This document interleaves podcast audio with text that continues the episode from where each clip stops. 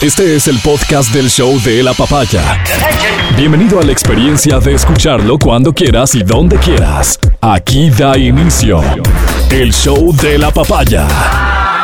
Le damos la bienvenida al show de la papaya. Buenos días. De vuelta de un feriado largo, este, un feriado extraño, un feriado diferente. Seguramente te tenemos aquí con nosotros. Muchas gracias por eso, gracias por el interés en nuestra programación. Felicitaciones una vez más por el completo contenido que ha compartido con nosotros la revista de Opinión Democracia. Esperamos estar a la altura de tus expectativas iniciando semana, yo diría formalmente iniciando mes, el penúltimo del año, o los últimos días laborables del año, porque una vez que comience el mundial y mientras Ecuador participe del mundial, perdieron. entonces yo creo que la atención de, de- de muchos de nosotros va a estar enfocado en el mundial. Yo por eso me voy despidiendo de todos Eso ustedes. es. Oye, ojalá que la situación económica y política nos dejen disfrutar del mundial, pues, porque eso también hay que, hay que considerar. En, en la decisión que esté, en la voluntad de quien esté, dejarnos disfrutar del mundial, señores, por favor,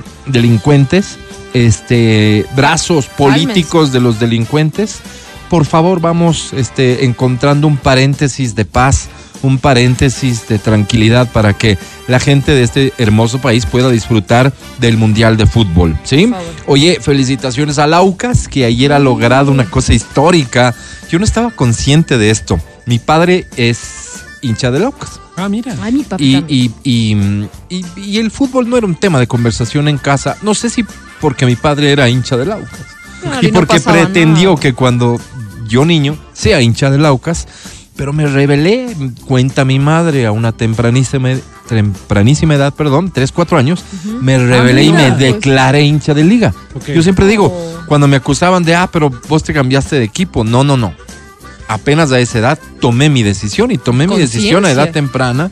Más bien yo me considero súper hincha de liga por haber eh, eh, hecho eso, ¿no? Por haber Claro. dicho, no, yo de Laucas no soy, ¿verdad? sí. Pero hoy ver a, a tanta gente contenta, me, me- en realidad me- a mí me pone muy feliz saber que un equipo, se dice el equipo del pueblo, pero ha tenido también gente con mucho dinero, acaudalada como hincha de lo que estoy viendo, pero el equipo del pueblo ha llegado a una final y gana y de visita el primer partido, una cosa fantástica. Felicitaciones a todos los hinchas de la UCA que se asientan principalmente en la ciudad de Quito. Mi, mi sincera felicitación, que disfruten mucho de este triunfo. La próxima semana, entendería yo, el próximo fin de semana se jugará la final final y a semana seguida ya tendremos entonces el estreno de Ecuador en el Mundial. Se vienen momentos bonitos para el deporte, para quienes gustamos del fútbol. Una vez más, señores, sobre todo al brazo político de la delincuencia, dennos paz.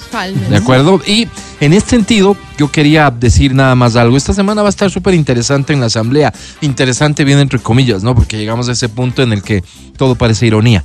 Interesante porque de la asamblea se puede esperar cualquier cosa.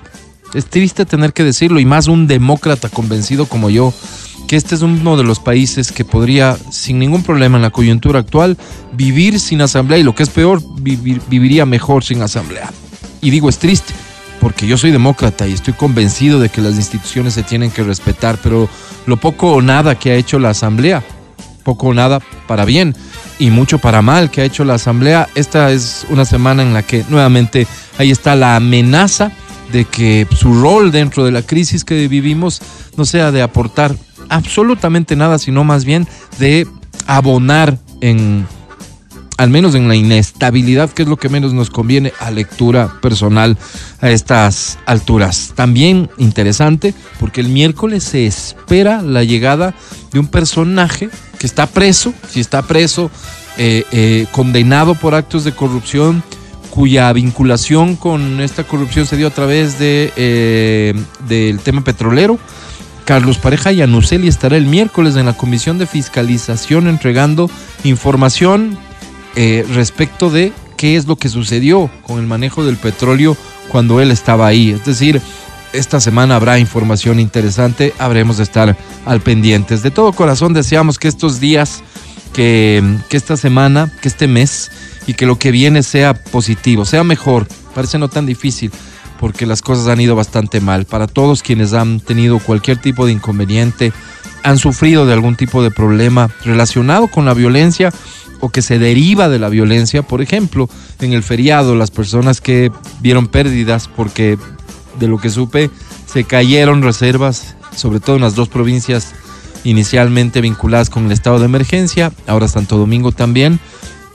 Solidaridad con todos ellos, solidaridad desde con la persona que renta su casa, su departamento y tal vez ya la tenía rentada y se le cayó la reserva, con quienes allá dejaron de recibir personas y por lo tanto ingresos, en fin, que esto ojalá algún día termine, parece bien complejo y es bastante más de lo que nos imaginamos, pero ojalá algún día podamos volver a vivir en paz, en normalidad. Este show de la papaya, buenos días. Muy bien, Matías Dávila, ¿cómo estás? Buenos días, señor. Amigo mío, buenos días, ¿cómo estás? Sabes que analizando esto, ¿no? Siempre la, la, la tristeza de uno es la alegría de otro. Así funciona en la sociedad, así funciona en la naturaleza. En la vida.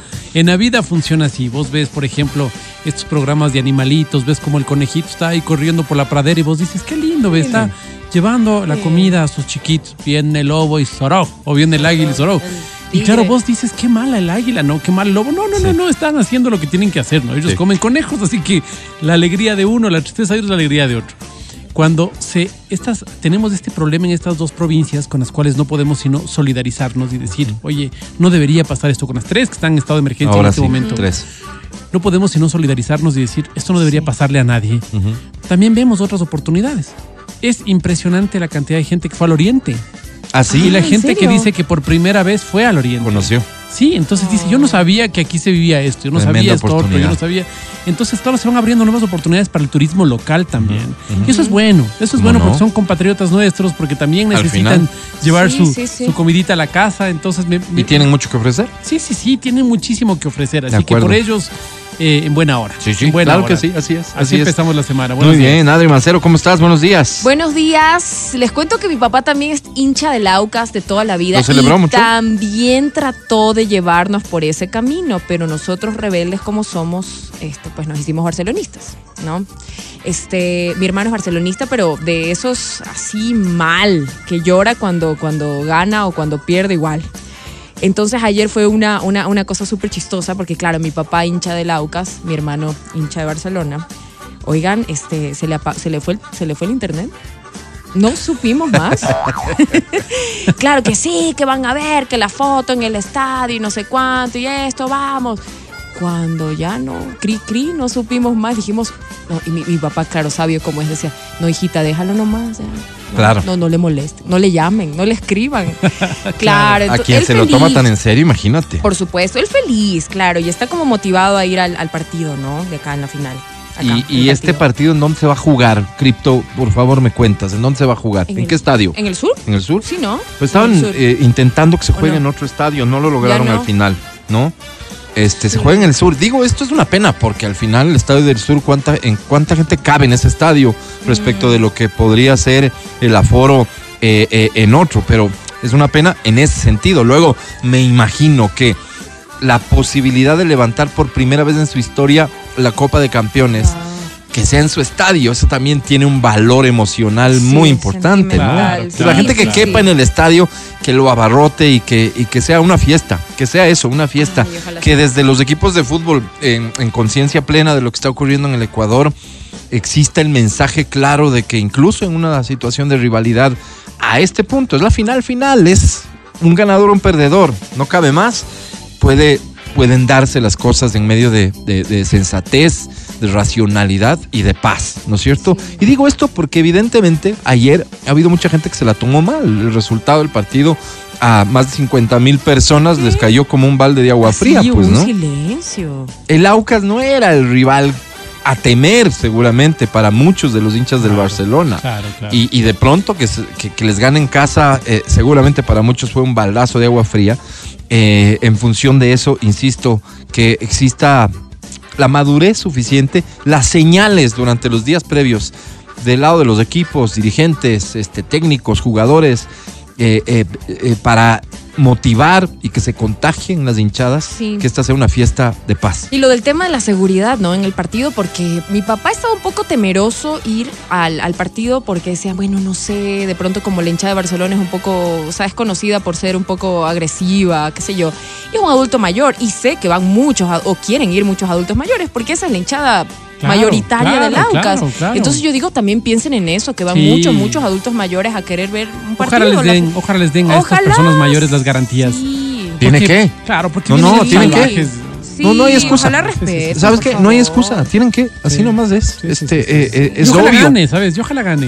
Yo ojalá Ah, gane. el yo deseo ya de cada Sí, quien sí, y me sí, imagino sí. que los quiteños nos unimos alrededor de esto. El Claro. Aucas tiene esta particularidad de que no creo que genera resistencia, ¿no? Claro. No, No, es lo lo mismo ves- que verle a la liga. La liga genera resistencia, así como tiene una hinchada Claro. tan gigantesca. Mira lo que pasó con el Independiente del Valle, mira lo que pasa con el Olmedo. ¿no? Equipos con, con, Se une todo sí. el mundo porque Sí, eso sí, te sí, lo sí. mereces, pues claro. Totalmente de acuerdo. Aquí tengo información de la gran final, domingo 13 de noviembre. Domingo 13 de noviembre. En el estadio, se llama Estadio Co- Coprogreso Gonzalo Pozo Ripalda.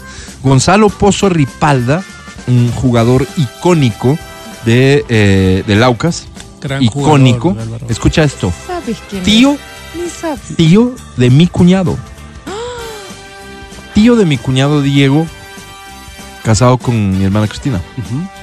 Entonces, de ese lado de la familia De la hay, hay, hay una pasión por el equipo. Ah, mira. Este, no viven acá y han vivido esta final de una manera maravillosa. Mi sincera felicitación. Venta de entradas, público general. Estos son los costos. General Norte y Sur, 35 dólares. Accesible totalmente. General, me imagino yo que en otros partidos la general habrá costado cuánto quieres, ¿10? No, Sí, ¿no pero es una final, pues. Pero General, no, no, bien hecho, caramba, ojalá y le hubieran subido más. General Central, 45 dólares. Me Ahí imagino que esta. General Central viene siendo Ah. algo así como la preferencia que conocemos en el Estadio Olímpico Atahualpa, sí, algo así.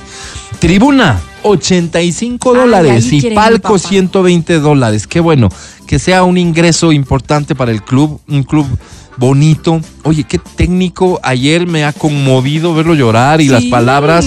Este es, es- es venezolano. venezolano, sí. E- Es el que le cambió la historia al fútbol venezolano de selecciones, responsable de un proceso que llegó a aspirar a mucho, eh, eh, bueno, a aspirar a algo en, en- en el fútbol, en el contexto eh, regional. Algo así como el bolillo eh, venezolano. Perfectamente equiparable esa historia. Sí, sí, sí, sí, sí. En, en- en Colombia hay por ahí un par de ejemplos más. En el caso venezolano, este es el único, ¿no? Un, un técnico, además, eh, eh, la parte humana que pudimos ayer ver, apreciar, mm, a mí me, conmovió. Súper chévere, muy bonito. Esos son los precios, así que este, desde ya toda clase de éxitos, pero insisto en esto, que durante esta semana eh, todos los involucrados y todos los que algún rol cumplen, incluyendo la prensa, la prensa deportiva, esto no es secreto para nadie y no es ofensa, la prensa deportiva vive de la polémica.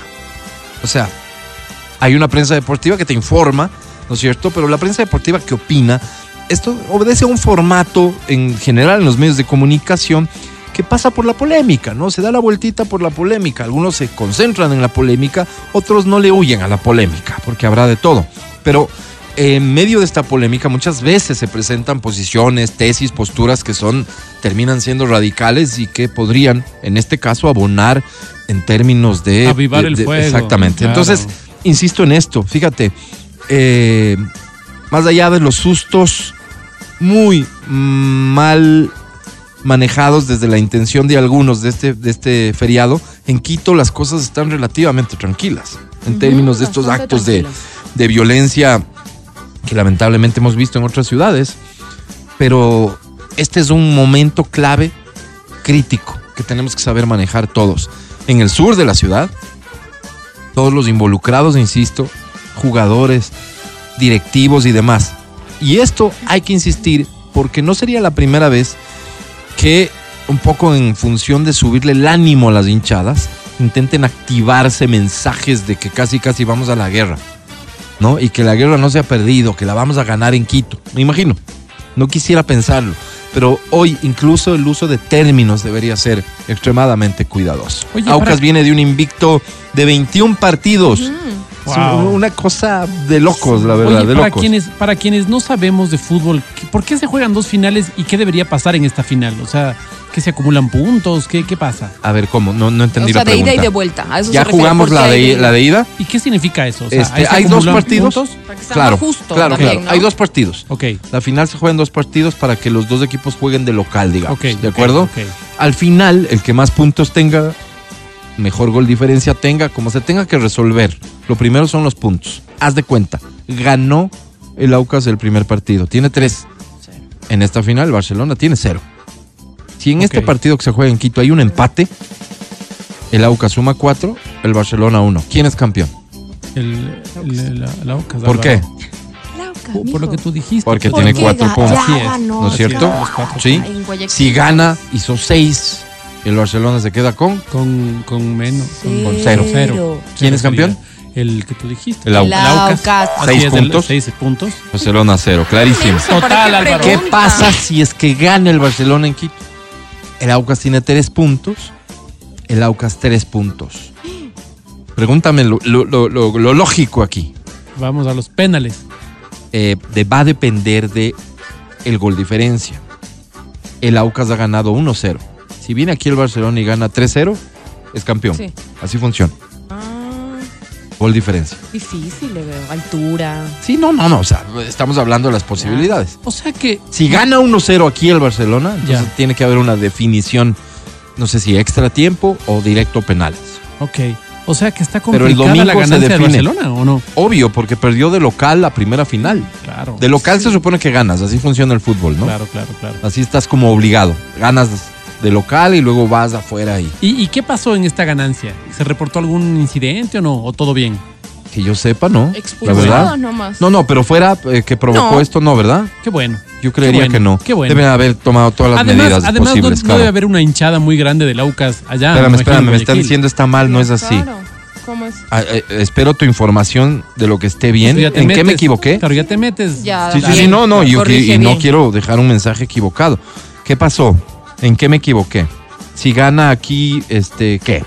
Si pierde, ¿cuál? sí, así, Claro. pues, ¿no? ¿No? Claro. Yo así te confrontaría para que me digas. Claro.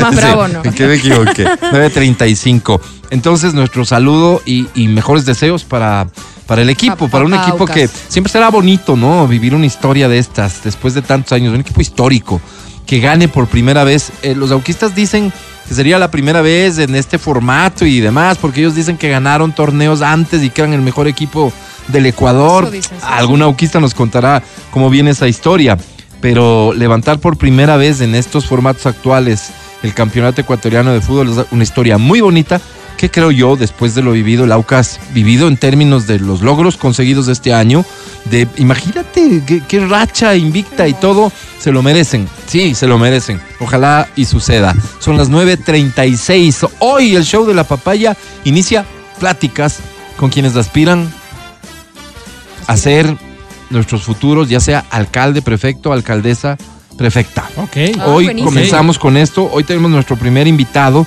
Y si tienes cualquier tipo de inquietud, al margen de quién sea el invitado, si tienes algún tema en particular que quisieras que abordemos, algo que te preocupe sobremanera, déjanos saber 099-2500-993. Estamos en la obligación de permitirte conocer mejor a quienes desde ya nos están pidiendo el voto y aspiran a, a tomar las decisiones más importantes en nuestra ciudad y en nuestra provincia. El podcast del show de la papaya. Con Matías, Verónica, Adriana y Álvaro. nuestro primer invitado, él es candidato a la alcaldía de Quito. Yo este, lo voy a recibir con absoluta cordialidad. A Omar Ceballos con nosotros. Bienvenido, Omar, un placer. Gracias, gracias Álvaro, gracias a ustedes por la invitación acá y poder conversar de muchos temas de la ciudad, ¿no? Oye, Omar, eh, eh, mucha gente, ¿no es cierto? Y, usted habrá sido parte de, seguramente, de la discusión de cómo vamos a enfrentar, eh, me refiero a la ciudad, esta nueva elección, después de las lecciones que nos dejó la anterior y muchos tenían, sosteníamos la tesis de, tiene que haber menos candidatos. Y usted viene a ser un candidato más en una circunstancia, y voy a comenzar así, de la manera más frontal, en una circunstancia en la que usted no pinta de favorito Omar. ¿Cómo ve usted? ¿Por qué toma la decisión de ser candidato a la alcaldía de Quito?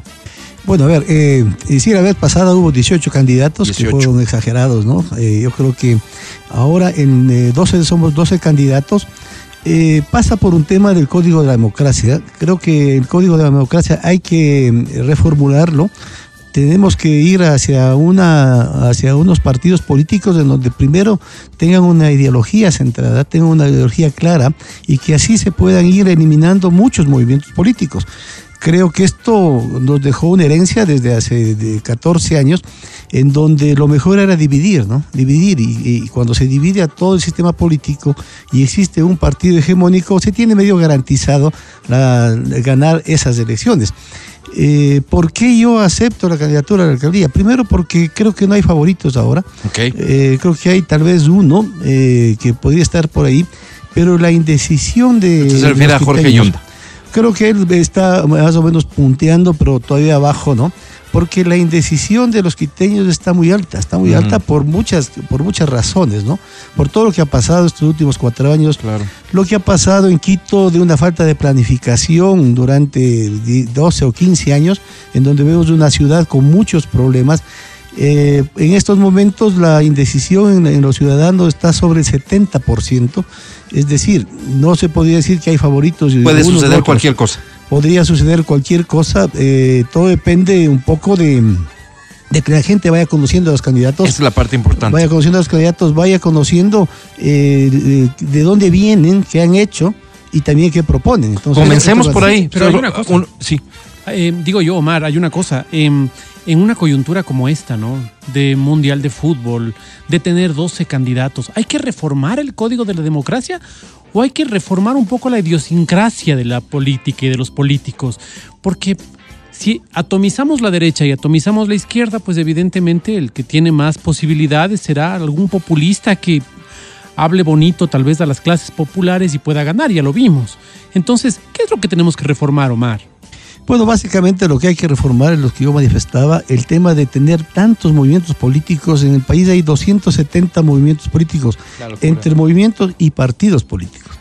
Se debe volver a, partidos que tengan una trayectoria y una ideología, sobre todo, bien establecida. Omar, pero esto, es- esto se plantea con requisitos, ¿no es cierto? Es decir, eh, los partidos han de tener que cumplir con tales y cuales requisitos, que sea más exigente, desde la formación y aprobación misma de un partido, el número de firmas, me imagino yo que por ahí va, es lo que he escuchado a muchos expertos sugerir como parte de la solución.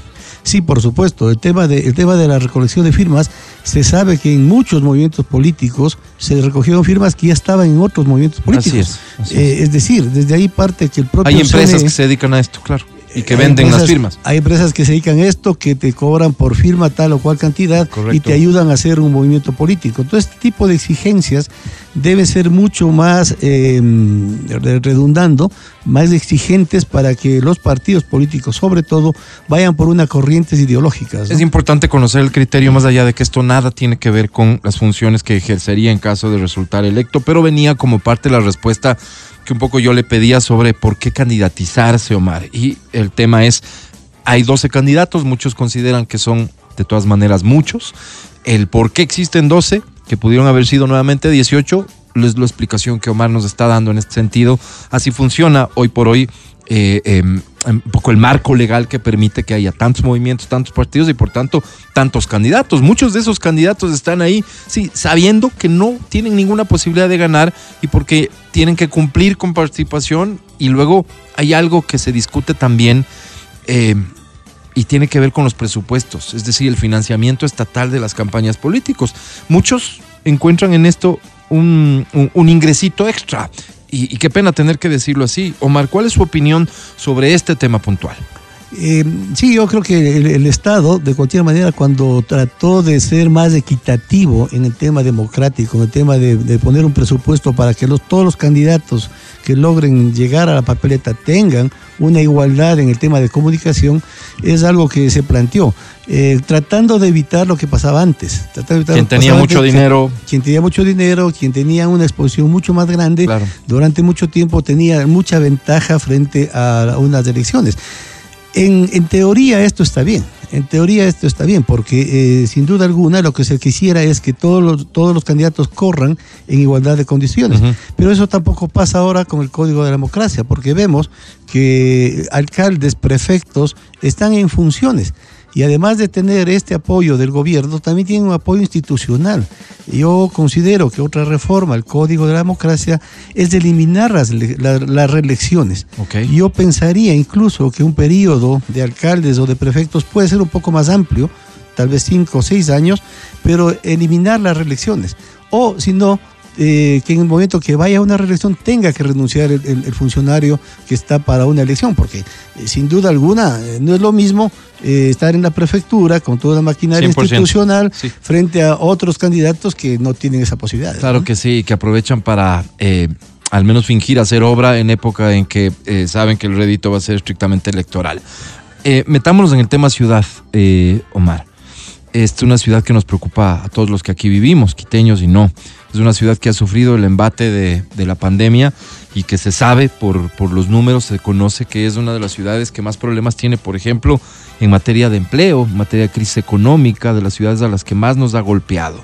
Sobre esto en particular, independientemente de que habrá planes específicos para reactivar la ciudad, no sé, me imagino, tal vez con obra pública, no mal. Pero ¿cuál es la lógica con la cual usted, en caso de llegar a ser alcalde, intentaría que esta ciudad se reactive en lo económico?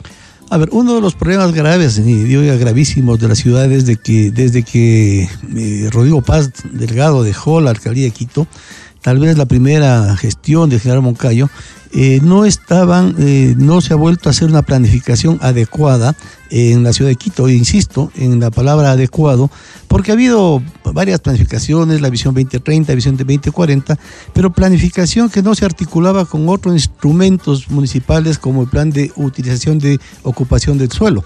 Eh, lo último que tuvimos en los últimos 10 años es que teníamos un PMDOT, que es el Plan de Desarrollo Metropolitano, y un PUS, un PUOS, que es el Plan de Uso y Ocupación de Suelo.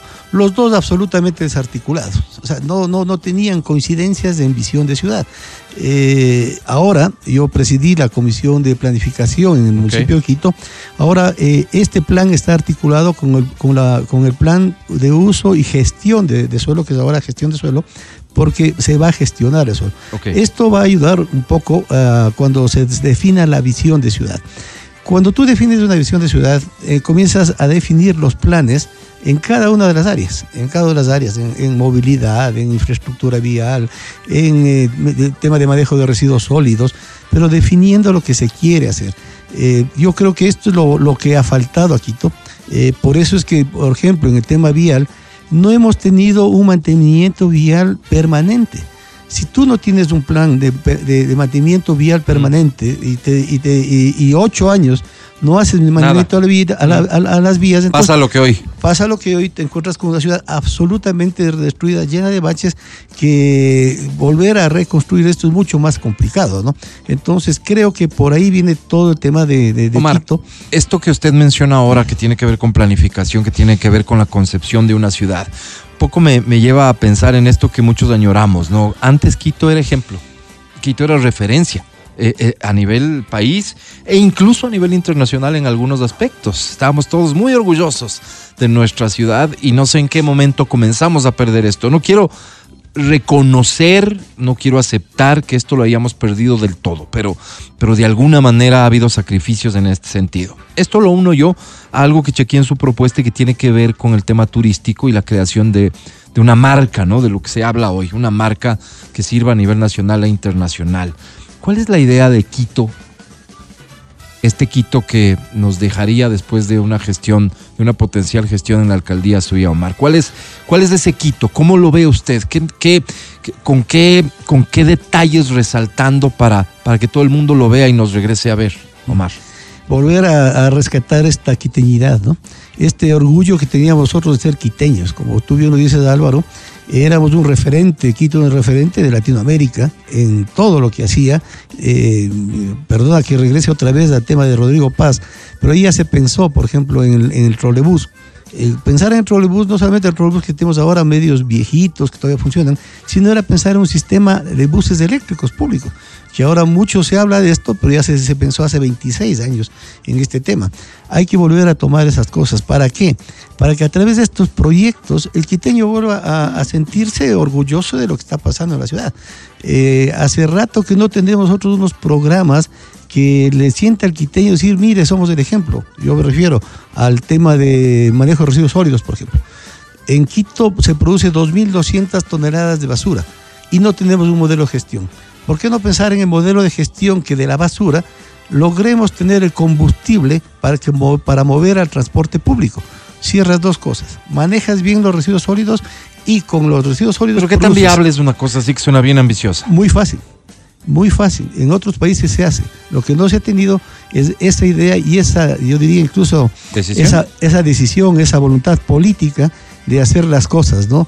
Porque se ha pensado, eh, y voy nuevamente al tema de las reelecciones, siempre se piensa el alcalde no en dejar una gestión y un legado a largo plazo, sino pienso en mi reelección próxima o capaz hacer de la alcaldía una plataforma para buscar otras cosas más, que creo que en este momento es, la idea de varios candidatos, coger la alcaldía solamente como una plataforma, que es un tema absolutamente equivocado. Y ahí está la ciudad pagando las consecuencias, Omar. El tema de la movilidad es fundamental para nosotros los quiteños. Hoy estamos, de hecho, atravesando una situación que nos llama la atención, ¿no es cierto? Porque fruto de los trabajos que, bien dice, bien Omar Ceballos, eh, planificado seguramente no estaríamos hoy con la ciudad caotizada, pero bueno, si no se hizo en ocho años, qué bueno que hoy se esté haciendo al menos.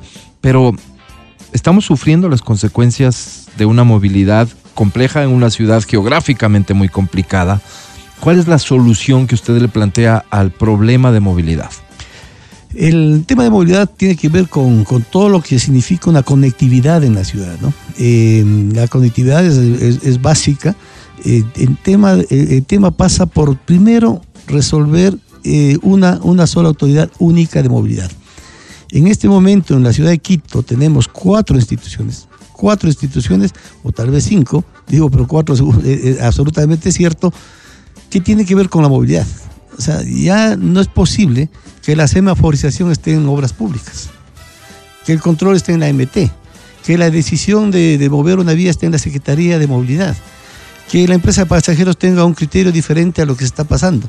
Es decir, hay que generar una autoridad única para con una sola cabeza ir tomando decisiones. Yo he puesto un ejemplo clarísimo. En la Chiris y Gaspar de Villarroel en un, eh, sean- están ahora tres instituciones, el Ministerio de Deportes, la Agencia Metropolitana de Control, la Defensoría Pública, en unas calles pero angostísimas y se permite parquear. Y hay unos problemas serios entre los vecinos y la gente que vaya porque eh, es algo, algo caótico. Yo pedí una reunión con las tres entidades para reunirles y tratar de que coincidan en, en que hay que cambiar solamente un sentido de una calle, pasan como cuatro o cinco meses y no se hace nada. Entonces se tiene que generar esta autoridad única que desde la cabeza comience a decidir lo que pasa en la ciudad. Los semáforos no están, se, se decía hace dos o tres administraciones que eran semáforos inteligentes. Yo no sé qué, qué Todo menos eso, ahora. Ahora resulta que abajo de un semáforo hay un señor de Agencia Metropolitana de Tránsito que no sé qué hace en función de las dos cosas, ¿no? Si hay un semáforo ya que está coordinado y que tiene una sincronización con otros. ¿para qué está el señor de tránsito ahí? Entonces son temas de estos que nos damos cuenta. El semáforo maneja el EMOP y, el, y la persona que está abajo con su celular en tiempos de, de trabajo maneja la Agencia Metropolitana de Tránsito. No se ponen de acuerdo. ¿no? Qué increíble, ¿no? Este, Omar, eh, hablar de movilidad es hablar de transporte público. ¿Cuál es la posición que tendría usted como alcalde de Quito frente a los transportistas? El transporte público, eh, primero, es un, subsistema complementario de todo el transporte que tiene la ciudad. A la ciudad hay que entenderle como un transporte integra- integrado. Eh, yo creo que el metro, eh, yo es- esperaría, sin duda alguna, si es que hasta mayo del próximo año, que es la posesión, no logran que funcione el metro en su totalidad, pues lo primero que haré yo es que esto funcione, ¿no? Y funcione al 100%. Right. No, Pero, pero usted que, que, que viene de ahí adentro, ¿tiene expectativas en que los quiteños sí vayamos a ver el metro operando antes de eso? ¿O, o francamente no? Yo francamente no creo que en diciembre funcione el 100% el Metro de Quito. Eh, no sé si quieren hacerle funcionar dos paradas, tres paradas, pero no está contratado todavía el sistema integrado de recaudo. Eh, sin sistema integrado de recaudo, ¿cómo hacemos funcionar el metro? No hay forma. No hay forma. Entonces, eh, si se ocurre moverle al metro dos o tres paradas, me parece que es una algo, algo para dar una imagen nada más. La operación del metro vamos a conocer cuándo se inicia esto, cuando se firme el contrato con el operador. Aún no se ha firmado. Aún no se ha firmado. Se, tenía que firmar hasta el 5 de octubre. Después Ajá. dijeron a- hasta fines de octubre. Se tiene previsto que para, para mediados de noviembre. Cuando el operador se siente en las oficinas del- de la empresa Metro, vea cómo están los subsistemas funcionando, ellos podrán decir en tal fecha. en Esto tal no fecha pasa entonces por un ofrecimiento político, sino ya de quien va a operar y que nos diga y nos cuente a la ciudad cuándo va a funcionar el metro. Es- O sea, nos vamos bajando de la nube, Omar. Exactamente. ¿Sí? Bueno, yo hace rato me bajé de la nube, ¿no? Por eso, Wow. por eso ya salí hace rato del municipio. Eh, sí, se- es, es una fecha autoimpuesta por el gerente, por los funcionarios, que se dijeron, no, pues nosotros te- queremos que el, el metro funcione en diciembre. Pero no es lo que uno quiere. Es un tema absoluta- absolutamente técnico, ¿no? Cuando nosotros entrevistamos por lo general eh, en las campañas políticas, tanto a candidatos a presidente, alcalde, nosotros vemos mucho patriotismo en los, en los personajes. Vienen y nos hablan de que esta es su vocación, ellos quieren ir a servir. Pero lastimosamente cuando ganan, no sé qué pasa, pero hay un quiebre ahí porque vemos que las apetencias o se despiertan o, nacen en, los puestos públicos, realmente no, no sé dónde está el problema. ¿Por qué usted particularmente quiere ser alcalde? ¿Qué le motiva a ser alcalde de Quito a usted? Yo creo que básicamente por lo contrario que tú manifiestas, eh, mucha gente viene, eh, propone, ofrece, y yo más bien estoy planteando lo que yo he sido. Yo tuve la suerte de ser presidente de la Concentración Deportiva Pichincha y también ministro de Deportes durante dos años en el gobierno de Alfredo Palacios. Y en, esos, en, esos, en esas funciones cumplí lo que había ofrecido. Por ejemplo, yo construí la pista del Estadio Olímpico Atahualpa, cumplí construí el muro de escalada en la concentración deportiva de Pichincha, arranqué con la, con la unidad educativa de la concentración deportiva de Pichincha, entre muchas obras que hicimos en los barrios. Entonces, eh, creo que esta experiencia y esta capacidad eh, que, que la, la he logrado, más el conocimiento de tres años y medio en el consejo, conocer al, al municipio, al interior, conocer a los barrios, es que me ha dado, eh, me ha dado las razones para poder aceptar esta candidatura. ¿no? Cuando, si, si- si Omar llegara a ser alcalde de Quito, de alguna forma hay mucha esperanza para las personas que practican deporte, porque esa es su expertise. Él ha estado trabajando en eso, además de otros temas. ¿Qué, qué, qué se viene para Quito en la administración de Omar en el caso de que Omar llegue a la alcaldía de Quito en temas de deporte, por ejemplo? Bueno, en temas de deporte se viene algo que es fundamental y que hasta ahora el municipio no ha tomado con la seriedad del caso. Eh, la dirección de deportes no es la llamada a hacer eh, campeonatos deportivos. La dirección de deportes y recreación del municipio tiene que, tiene que dedicarse a la salud de los ciudadanos. Eh, sigue siendo en Quito y en el país la primera causa de mortalidad las enfermedades cardiovasculares. Y esto se combate únicamente con actividad física. Esto ya lo hice yo en el Ministerio de Deportes, se llamaba el, programa Ecuador en Acción. Pero además de esto, yo quiero juntar al espacio público, que es Parques y Jardines, que está en Lebov, tenemos que sacarle de ahí, conjuntamente con la Dirección de Recreación y Deportes, y apropiarnos de los espacios públicos. Vamos a combatir dos cosas ahí. Vamos a combatir la inseguridad, porque el apropiarse del espacio público permite combatir contra la inseguridad y vamos a atacar esta otra pandemia que son las enfermedades cardiovasculares. La próxima pandemia eh, no van a ser los virus, van a ser estas enfermedades y otras como la diabetes, ¿no? Y esto se combate solamente con actividad física. En el tema de deportes, ese es uno de los planes que tengo fundamentales para el ciudadano. Estimado Omar, eh, buena parte del electorado, quienes van a tomar la decisión en el, el próximo año, es gente mm, joven, tal vez con otra visión de la vida, otras prioridades, otras preocupaciones, Omar. A ese segmento en particular, a la gente joven, ¿cuál es el mensaje? A la gente joven, sobre todo, yo lo quiero proponer de que en, en las 20 unidades que tiene eh, el municipio de Quito, que es otra de las cosas que a veces eh, no se conoce bien, el municipio de Quito tiene 20 unidades educativas. Al menos algunas de estas, eh, yo diría unas dos o tres, deben convertirse en colegios técnicos. En colegios técnicos que cuando se gradúe el bachiller, se gradúe ya con un oficio. Eh, el problema de entrar, de ingreso a las universidades es un problema muy serio. Y el problema luego, lo que está pasando en el país, que hasta cuando te gradúas de, de la universidad se vuelve complejo conseguir trabajo.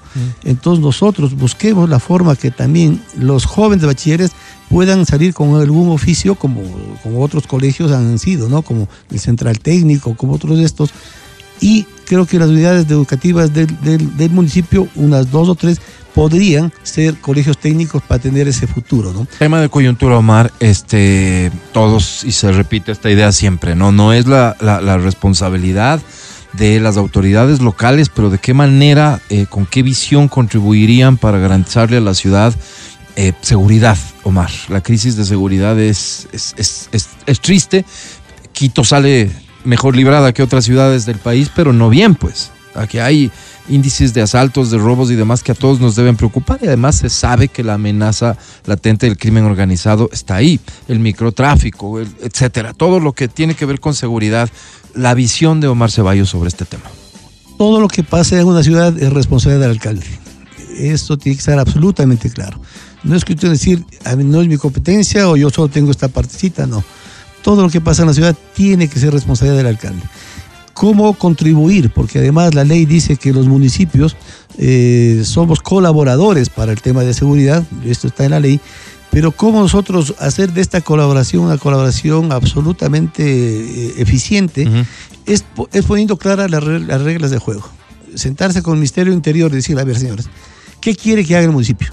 ¿Quiere que solamente construya los UPCs, les adecue los UPCs, les dé tecnología, les dé vehículos? Ok, pero si yo, yo doy esto, yo quiero como una contrapartida que ustedes me den el personal.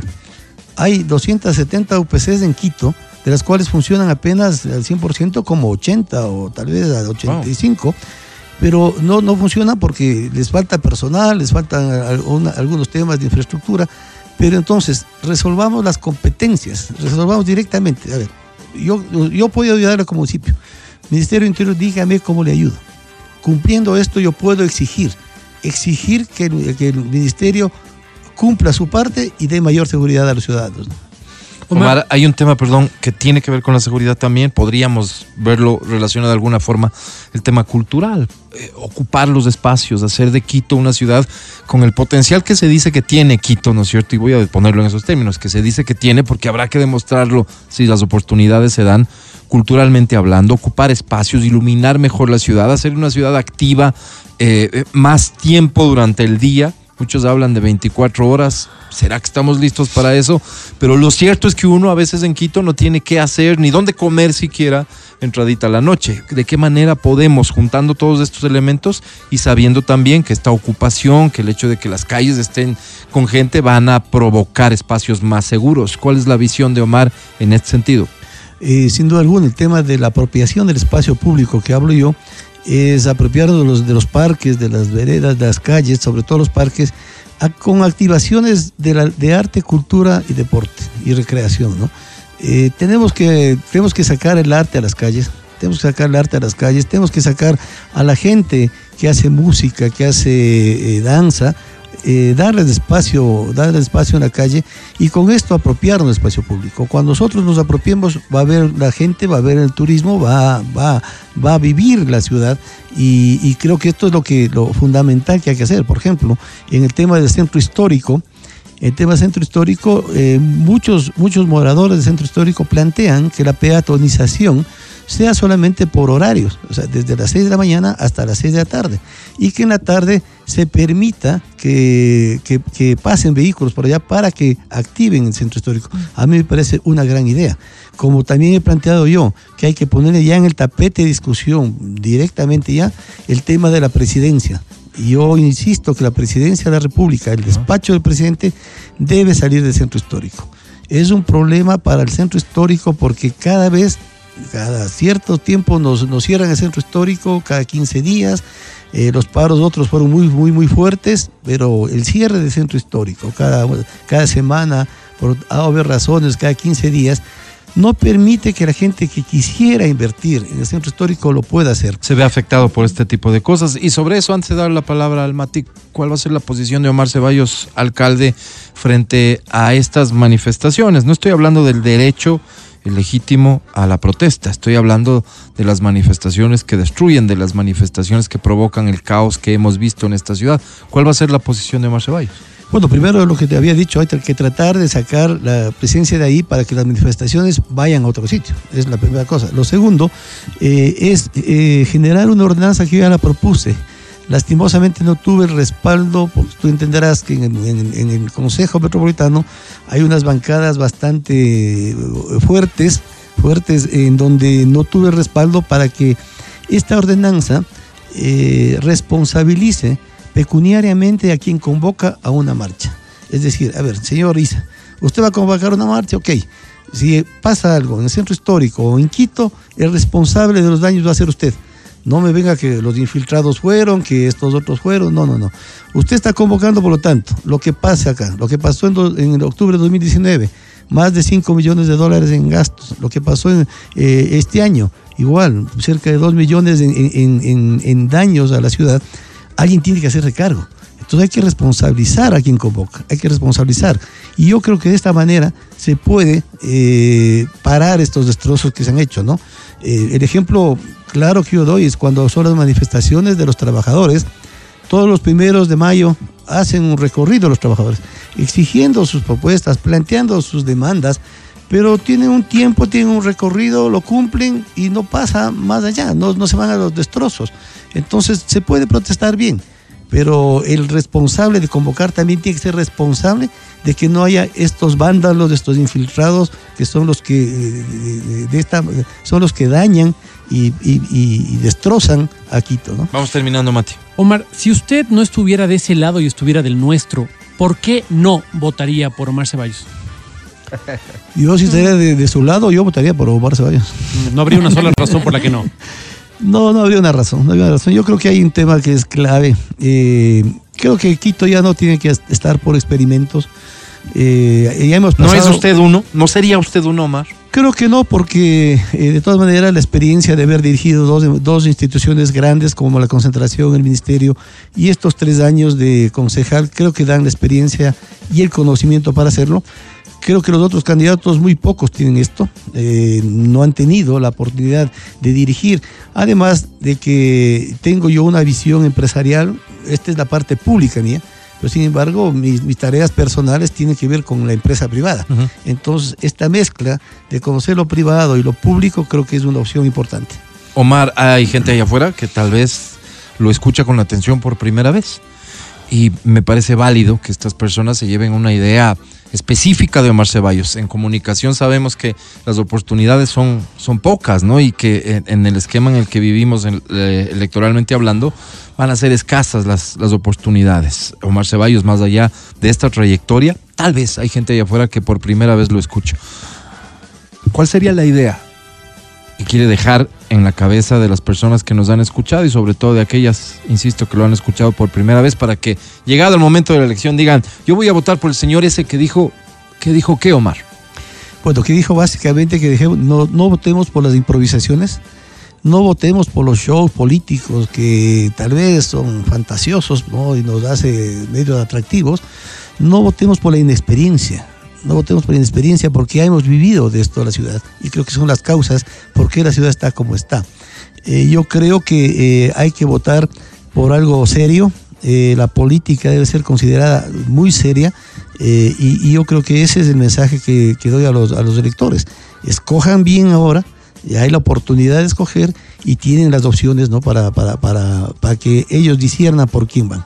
Que corra con suerte, Omar. Le deseamos este, un inicio de, bueno, ya están en campaña, eh, eh, que la campaña transcurra en los mejores términos posibles. Le encargamos que de su lado, de su gente, la campaña sea, sea limpia, la campaña sea lo más propositiva posible y que gane la ciudad. Gracias Álvaro, gracias Betty, gracias a todos. Muchas gracias también. Él es Omar Ceballos, candidato a la alcaldía de Quito. Estás escuchando el podcast del show de la papaya de Exa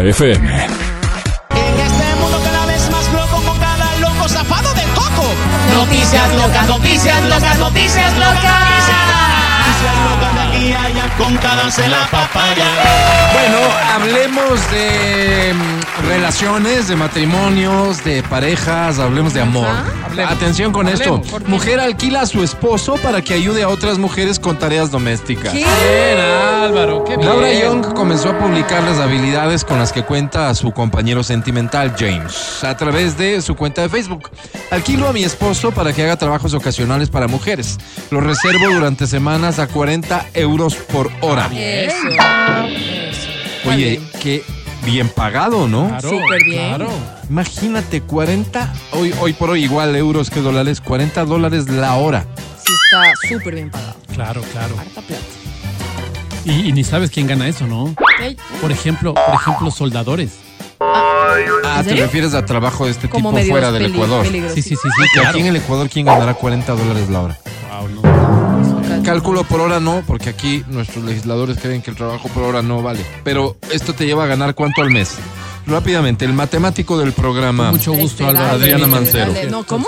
Cuar- dale. 40 Llevo- dólares la 40 hora, trabajas 8 horas 40 diarias. 40 por A 8 ver, por ¿cuántos? 22. Son 320 dólares diarios.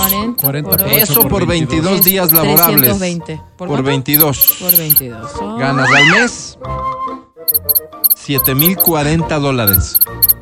¿Quién gana eso aquí? Una- un reducido grupo de personas. Un gerente general, ¿no? claro. No, no, es que claro, ok. Date cuenta la buena idea que tuvo Laura Young. La idea de Young surgió ¿eh? luego de haber escuchado un podcast sobre un sujeto que vivía de armar muebles para otras personas. Situación que le llamó la atención. Por eso decidió alquilar a su pareja para que pudiera hacer este tipo de trabajos. Oye. James, de 42 años de edad, aceptó la propuesta de trabajo de su esposa. Sus habilidades comenzaron a ser tan conocidas y recomendadas Ajá. que se volvió un trabajo ya de tiempo completo. Y es de esas que dicen, ¿no? Mijo, mijo, vente, ven, Claro. ven, vente a ver. Entonces, el, el mijo no es que le encanta, ¿no? Dice, ah, sí. Es medio mira aquí. mandarinón también. Pero, sí, ese pero mijo vos sí tiene le que armas. ser medio hábil. Pero vos sí le armas, ¿no, No mijo? puede ser un Claro. inútil eso como te digo. vos, como yo. Vos sí No, le armas, no, ¿no, sí, mijo? sí.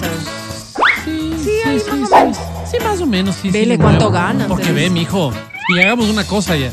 Y él ya viendo- va viendo por dónde va la cosa. Sí. Y dice, oh. Pero eso está bien para otras sociedades, no para esta. Vos sabes perfectamente que aquí en Ecuador, si es que vos tienes una habilidad, te llaman del edificio en el que vives y todo, pero ves si no es del mijo, pero es del Bessi. Bessi. Que nos ha hecho una manito con esto. Claro. Uy, no. No, no es que te van a pagar, con suerte te comparten algo de comer, no sé si vas a la hora Ni que vayas. agua. Un vasito de agua, de cola. Claro. Colita, que es la clásica aquí para invitar. Un vasito de cola. O sea, Sin oye, gas. Claro, Gratis claro. todavía. Ya, yo, ya, fea. yo te digo, yo prefiero eso. Yo eh, tuve la oportunidad de servir de la forma que tú dices, ayudando en algunas cositas Ya. a personas viejitas en el condominio. ¿Sí? Todas me ¿Tú le daban ayudabas? juguito de tomate. Qué chévere. sí gusto, horrible porque pues. es diurético ese jugo de tomate. Entonces vos dices, eh, La gente mayor es, pero, pero suele tener más No. detalle, al menos Y el te jugo, algo más y saludable. ese rato te hacen el Oye, jugo. Oye, la, ¿Nunca te la pasó? glucosa aquí, Álvaro. Pero ya, ahí sí te da gusto como que ayudar cuando son viejitos, ¿no? No, pues Pero que necesitan. viene la, la, la vecina o alguien sí, te llama y el marido está ahí sentado viendo tele. Ah, no, no. Como, Esa es la de Bobo, yo no haría. No. ¿Alguna vez te tocó la, la vecina, la, la amistad media guapetona y coqueta? sí, Que, que con, no, no estoy diciendo que iba a pagar con especies. con especies, sino Ah. que aprovechaba de su belleza, Claro, tal vez, claro. o su coquetería para Claro, conseguir claro. que le hagas favores Claro, de este tipo. Y lo, y lo que me, me- me come un poco ese cemento es que vos sabes ya por dónde van las Claro. ¿Y intenciones. te? Que nunca vas Sí. a prosperar. Nunca vas a prosperar porque siempre te saluda así nomás. ¿Cómo le va, Bessie? Y ese día estaba más cariñosa que Bessie. Oh, Bessie, a usted Ni le estaba buscando. No sabe ni mi nombre. Claro. Entonces, claro, ahí sabes que vas a hacerle de tonto, ¿no? Entonces yo prefiero ahí hacerme el kit. Oye, lo bonito de esta historia que les venía contando es que esta idea le surge a la esposa eh, después de ver que las habilidades que tenía su esposo, una persona con autismo, ¿Ya? ¿ok? ¿Qué? Disfrutaba, de las pocas cosas que disfrutaba era hacer cosas domésticas, arreglar, reparar, en fin. Ahí le nace la idea, pero no como negocio, sino como, oye, que tengas un momento agradable para vos. Finalmente la cosa termina en un negocio muy bien pagado como hoy. Todos están felices. Qué linda historia, Álvaro. ¿Para qué te alquilarías tú? Bueno, yo podría dar algún tipo de servicio de consejería Misceláneos. Álvaro. No, consejería sexual no, pero sí serías muy bueno así como converso. Claro, claro, Conver- claro. Pero eso allá por allá en Japón, claro. porque aquí, claro.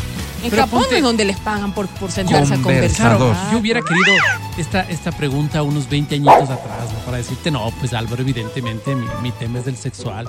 Pero ya pisas en la realidad y dices, no creo que este Por ahí ya no. Evidentemente no. Vamos con otra historia. Mujer vive con su esposo Y amante en la misma casa. ¡Qué bien, Álvaro! ¡Que viva la No, democracia! no, no. El poliamor vendría siendo esto, ¿no es cierto? Eh, el amor viene en todas sus formas, pero un caso excepcional en el estado de Piauí, en Brasil, ha dejado a la prensa internacional boquiabierta. Mírenle, Adriana Mancero, si no. Dios. Andresa, Sí. Reginaldo y Miranda ya han ganado por su forma de convivencia. La mujer vive en la misma casa con su amante y sí, con su esposo también. Ay, qué lindo. Ahorran full, Andresa pues, dijo Álvaro. en una entrevista que ella cree que esta es una mejor forma para resolver un conflicto de esta naturaleza porque evita llegar al adulterio. Qué bien. Ah, no, claro. Aquí nadie engaña a nadie. Consensuado. Es consensuado. Esto entra en la categoría de poliamor. ¿Vos que has sido más estudioso con eso? No sé, no sé, no sé. Hay La aceptación. Claro, la Vero tres es la- personas amándose. La Vero es la que nos tiene que decir. Yo no Poliamor. sé- Yo no sé si para el poliamor también el amante y el esposo deberían amarse. Creería yo que sí. Ah, claro, Ah, claro, o sea, claro. los- Ahí sí entre es los poliamor. tres hay amor. Claro. Sí. No solo una persona teniendo dos Yo relaciones. creería, pero no estoy Pero seguro. ya con la convivencia. No, y aquí no hay amor. queriendo. Lo que sí se aclara es que los hombres que viven con ella, mm, entre ellos no existen jerarquías y están prohibidos los celos. Ella siente que ha encontrado los verdaderos amores de su vida y está muy feliz compartiendo la casa con Reginaldo y Miranda. Lindo. Un aplauso Ah, para el amor en cualquiera de sus formas y expresiones. Sí, señor. El podcast del show de la papaya. Yo he recibido dos mensajes sobre ¿De la historia anterior y me dicen, no se vaya muy lejos. Una familia hizo eso aquí en Pintaj. Álvaro. Qué inmorales. Vive así el marido abajo y ella vive con el amante. Wow. Viven ahí mismo. Una vecina, el otro mensaje dice, una vecina vive así. Aquí en Quito. O sea, estas historias que uno las trae a colación como historias curiosas, raras, de un mundo loco, me dicen que se está viviendo. Oye, es que nosotros, aquí. Nosotros, saber. Y no de sé, las dos historias de aquí, solo, solo pongo esto sobre la mesa, no con ningún afán. Pero las dos historias tienen como protagonista a una mujer, no a un hombre. es que yo creo que estos medios de comunicación perniciosos, Álvaro, ¿Qué? incluyendo todos, ¿no? Todos les meto en un mismo saco. Sí. Nos, nos traen este mundo Disney en donde todos son, entre comillas, normales. Pero si vos empiezas a rascar Morales. con la uña, te topas con que cada uno Cada tiene ficha, su ¿no? historia. Una ¿no cierto? fichísima. Vos no te imaginas, pues, a la abuelita en andanzas o a la, a la mamá en No, andanzas. se te caen del altar. nunca. Claro, y vos dices, no, no, eso, eso es ahora. La inmoralidad es de ahora. Hmm. Pero cuando te empiezas a, a- a- a enterar de los secretos de la familia, dices, la tía. Eso que avergüenza. La tía Bertita. tía Estaría- No puede ser, o Y sea, que era una golosotota. No. Y dices, sí. Sí, qué vergüenza. Sí. No, estas No, cosas no sí se hablan de los adultos o peor adultos mayores en casa. Esta pena, ya les No, ves no se habla, no se habla. Pero sí me sorprende que estemos viviendo estas cosas. Yo tuve la oportunidad de Insisto en conocer- esto. Insisto en esto, las protagonistas, dos mujeres. ¿Qué pasa con el hombre cuando hace esto? Es un desgraciado, es un infeliz. No necesariamente, porque habrá otro acuerdo. Eso te digo, hay que rascar. Mira, yo tuve una, la oportunidad de conocer a una señora. Oye, esa señora conmigo se portó tan bien. Trabajamos juntos. Trabajamos juntos en la misma organización, pero no teníamos relación de, de- o sea, directa. Qué raro. Pero se portó tan bien conmigo, me conoció. Me dijo, venga, venga, venga, tome unas galletitas. Entonces yo decía, tal vez le recuerdo a algún nieto, alguna cosa. Entonces No. yo con ella una deferencia Ella quería absoluta. contigo, ¿me no, estás no, diciendo no, eso? no, no, no, no. Ella una maravilla y yo con ella otra maravilla. Cuando un día me junto con los viejos de la oficina Ya. y dicen la fulanita de tal. ¿Te acuerdas cuando Sí, la tú, la encontramos en señora. tal parte? Señora Berta. Pe- Se perdón. pusieron a hablar cosas de que ella tenía una vida. Le digo, perdón. esta- ¿Libertina? La señora ¿Criada? que. La señora que es una linda come. La misma. Sí, me acuerdo. ¿Sí o no? no, no, Pongámosle un nombre. ¿Sí o no? No. Washington. Washington. Claro, dice. Yo me acuerdo que le encontramos con el Ballesteros. No. le encontramos con dos. No. Teniendo relaciones con dos No, no, hombres no, en no, la no, oficina. no, y yo no, dije, no, no, no. Te no, no, dañaron la no, psiquis. No, basta, yo me salgo. Yo me salgo porque Claro. es como hablar de mi madre. Yo me salgo. Nunca más le pude ver con los mismos ojos. Pero claro. Pero era una dulzura la señora conmigo, increíble. Pero claro, había tenido un pasado de ser humano, digo a ver, yo. entonces de vos ser humano. comienzas más de broma que en serio diciéndonos es que el mundo Disney en el que creemos que vivimos, ¿no? Sí, sí, que sí, todos claro. somos Que decentes. todos somos buenos, decentes y que Que no nunca hemos cometido un Sí, error. Eso Así es. no existe, amigos. Eso no es real. Eso no es real. Despierta, Eso no es real. Todos hemos cuenta. cometido errores. Y todos, y todos tenemos este, este gusto culposo también. A Ahora ver, ¿a qué te refieres con gusto? Ahora estoy, ahora estoy em, leyendo acerca de un psicólogo famoso, Carl Jung. Y él dice que tenemos una sombra todos. Todos tenemos una parte fea, Ya. bien Mala. fea, bien fea. Entonces, eh, que tenemos que aprender a primero a aceptar esta parte fea, ¿no? Ok. A mí me gustan Pero a cosas- controlarle también, me imagino. por supuesto. A mí me gustan algunas cosas que no lo digo públicamente porque me avergüenza, porque no sé cómo me van a ver sus perversiones, Sí. Ya. eh, estas cosas medias especiales que vos dices, oye, ¿qué pasaría si yo Cuando las digo en lees público? esto y te enteras y de alguna manera lo, lo, lo racionalizas, dices vos, sí, cierto. Pues dices, claro, es cierto. Es cierto. Y yo creía, y como la mayoría de las personas que nos están escuchando en este momento, oye, me da un poco de alivio porque pensé que el desviado era yo. pues. Ajá. Alguna vez pensé en esto. Dios mío, no, qué locura. Pero ¿cómo lo puedo decir en público? No, nunca mejor lo ¿Perversiones? oculto. Perversiones, cosas inmorales, cosas ilegales. Ya. ¿sí? Entonces, eh, claro, si, si partes de ahí y cada uno de nosotros tiene su historia, su inclinación, su cosa, que evidentemente trata de reprimir desde la, desde la conciencia. no se ¿no? enteren, pues. Sí. En A lo veces- posible, primero ocultar. Pero a veces. Si ya luego no es posible, Negar. Muchas, muchas de Fingir esas. cambio. Negar. Sí. Muchas fingir de que ya cosas. cambiaste, Adri. Muchas de estas cosas pero habrás después de ejecutado. Y negar, ya o sea, ahora te negar- entregaste a la religión y ya, ya nada que ver Y con tienes eso. que morir digna hasta el final. Muchas de esas cosas habrás ejecutado incluso. Claro. Eso es lo que digo. o sea, claro, sí ahí lo- sí, lo hijo de mangos. Qué fuerte, ¿no? Sí, yo. Claro. Pero somos todos.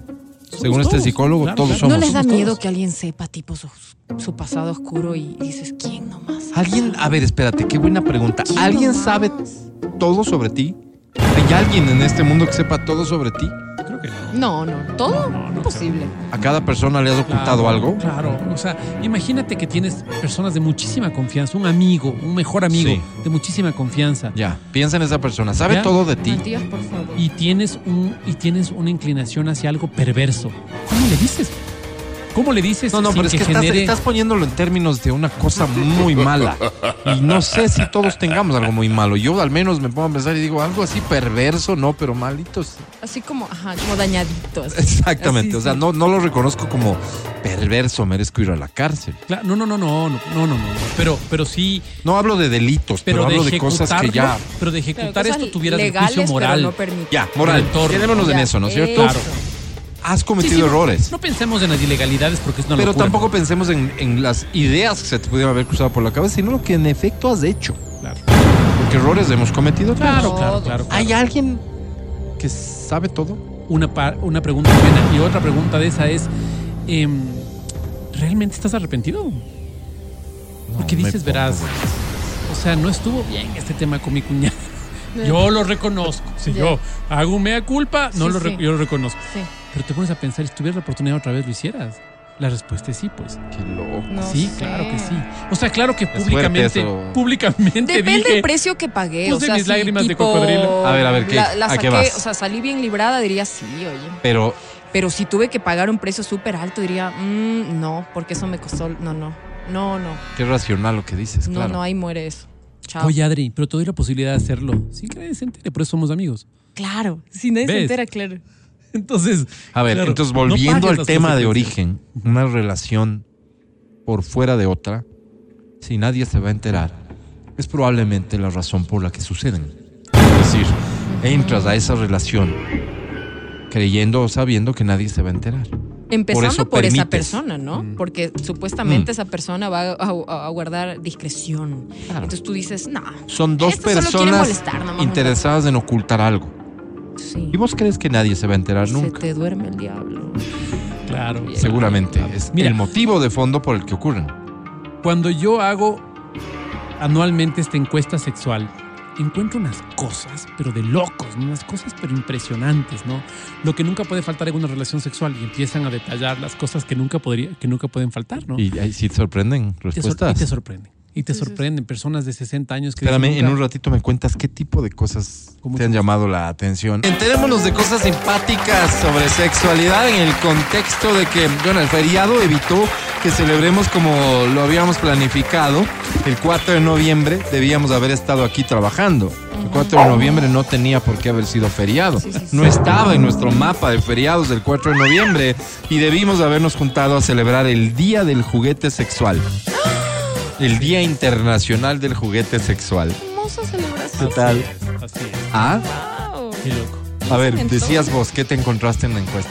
Me encuentro, por ejemplo, a una mujer, no sé nunca quién escribe, ¿no? Porque son personas que no ponen sus nombres. Pero sabes que es hombre o mujer.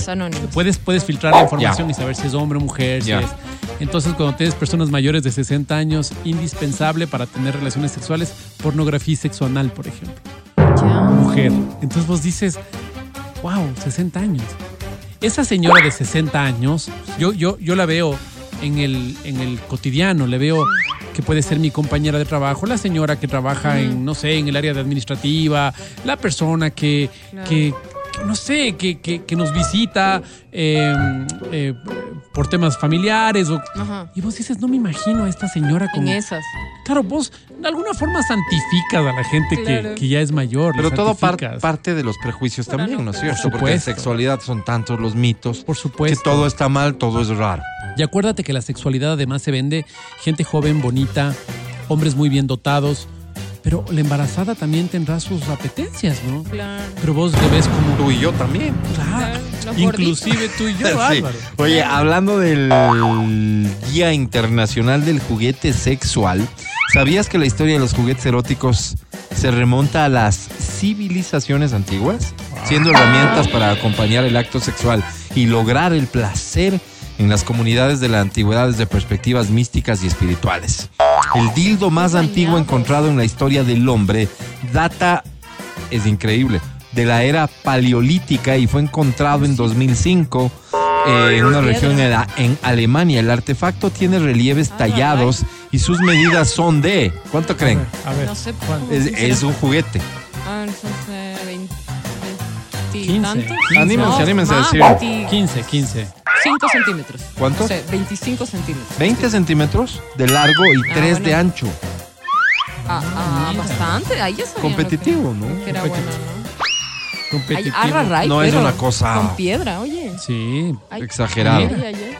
Otras culturas crearon herramientas utilizadas para el acto sexual con materiales de cuero, de cera, madera y hasta piedra.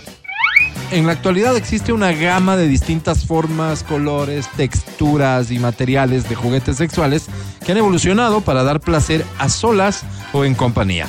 Los especialistas en juguetes eróticos estudian aspectos básicos del desarrollo, el material, las medidas, la forma, la textura, su ergonomía, los costos y a quién va dirigido cada uno de los artefactos para cumplir el objetivo del producto y satisfacer a quienes los adquieren. Es importante saber que al hablar de juguetes sexuales no solo son los tan conocidos dildos, existen varios tipos de mm, amigos que pueden variar en tamaño, forma, color y objetivo.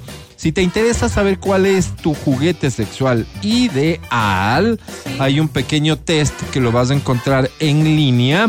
Busca Plátano Melón.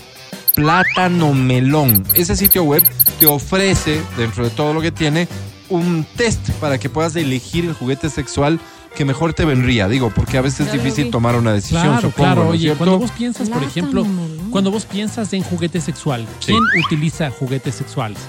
Flac, te haces la imagen de, de un estereotipo de personas. Sí. Y las otras, No, cuando no, tú dices todos que estereotipos. estas sexuales debería tener máximo una chica de 20 años. Le pones un número. Yo creo que Por todos estereotipos. estas. ¿Y qué pasa si tiene el doble o el triple de esas? Ajá. Sí. Eh, ¿Qué tan frecuente es que las personas del mismo sexo se besen o lleguen a tener intimidad? Oye, voy a decir una cosa que es fea, pero vos y yo debemos estar claros con esto y, y muchos hombres que me escuchan. ¿Qué? ¿Ustedes no se acuerdan cuando en medio de alguna conversación, hace no mucho tiempo, entre hombres y decíamos como cosa rara, como cosa novedosa? No, es que a la mujer también le gusta. Ajá. Ajá.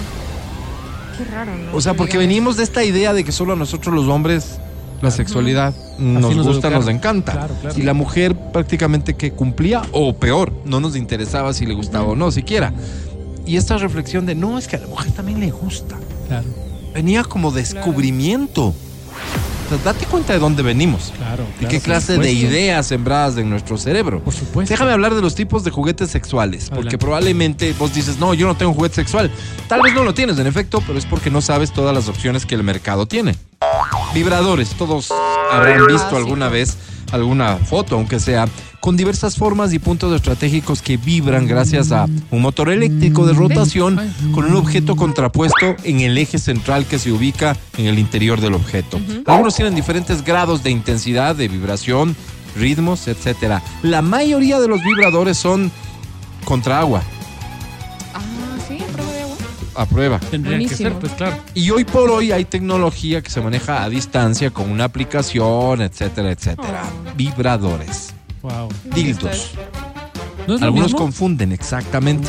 Objetos generalmente de forma fálica que no vibra y actualmente existen sobre todo en distinto tipo de tamaño, texturas, colores y cosas así, pero básicamente es eh, eh, es un falo, ¿no es cierto? Sí. Eh, unos feos, Sí, son muy grandotes, muy gordotes, con más Venas, detalles, sí. exactamente, sí, sí, sí, como que, como que más elaboraditos y otros simplemente eso, ¿no?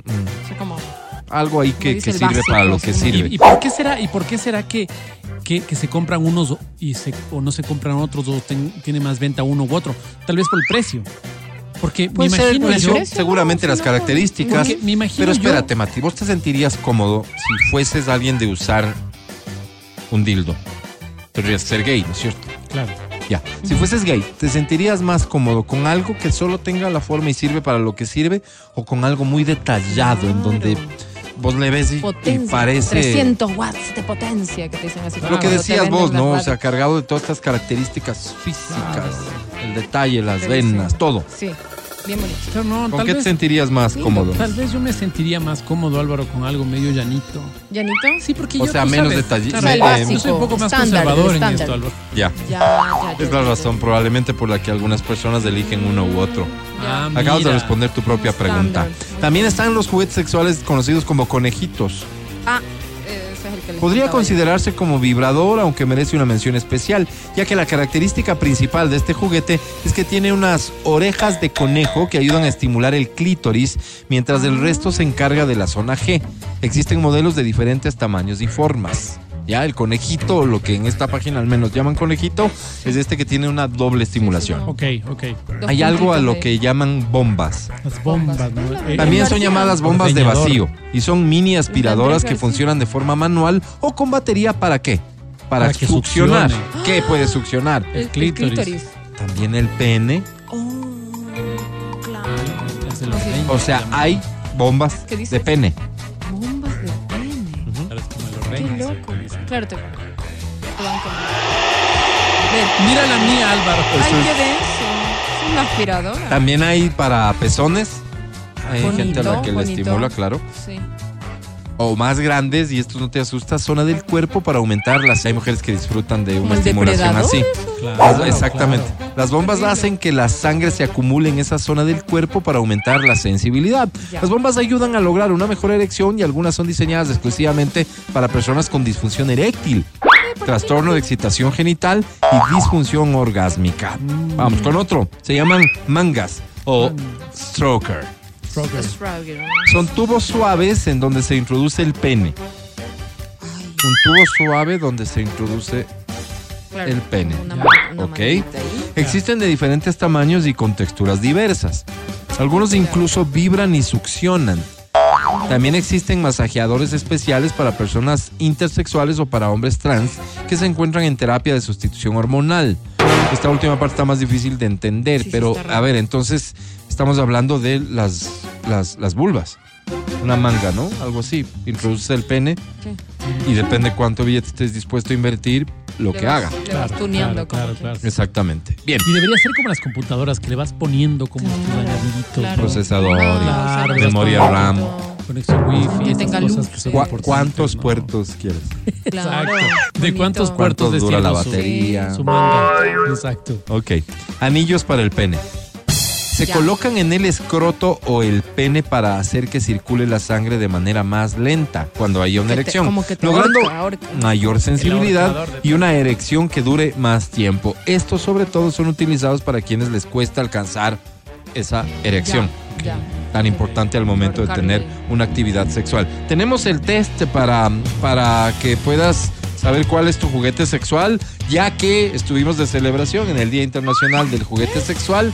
No, no alcanzo a ver, pero Ay, cu- en mi- oye, ¿Cómo antes de que sigas jugar, con antes de que sigas con la encuesta, Ajá. eh, en la mía, en la mía, yo le pongo a la gente, usted tiene un juguete sexual y la una, una pequeña parte de la población dice sí, sí tengo. Pero cuando dices le gustaría tener, oye, Más. una gran cantidad Era de lo que yo te personas decía dicen sí, sí Ya. quiero. ¿cuál es el problema y por qué no tienen ese juguete Encuentren, pues. sexual? Se vean horrible.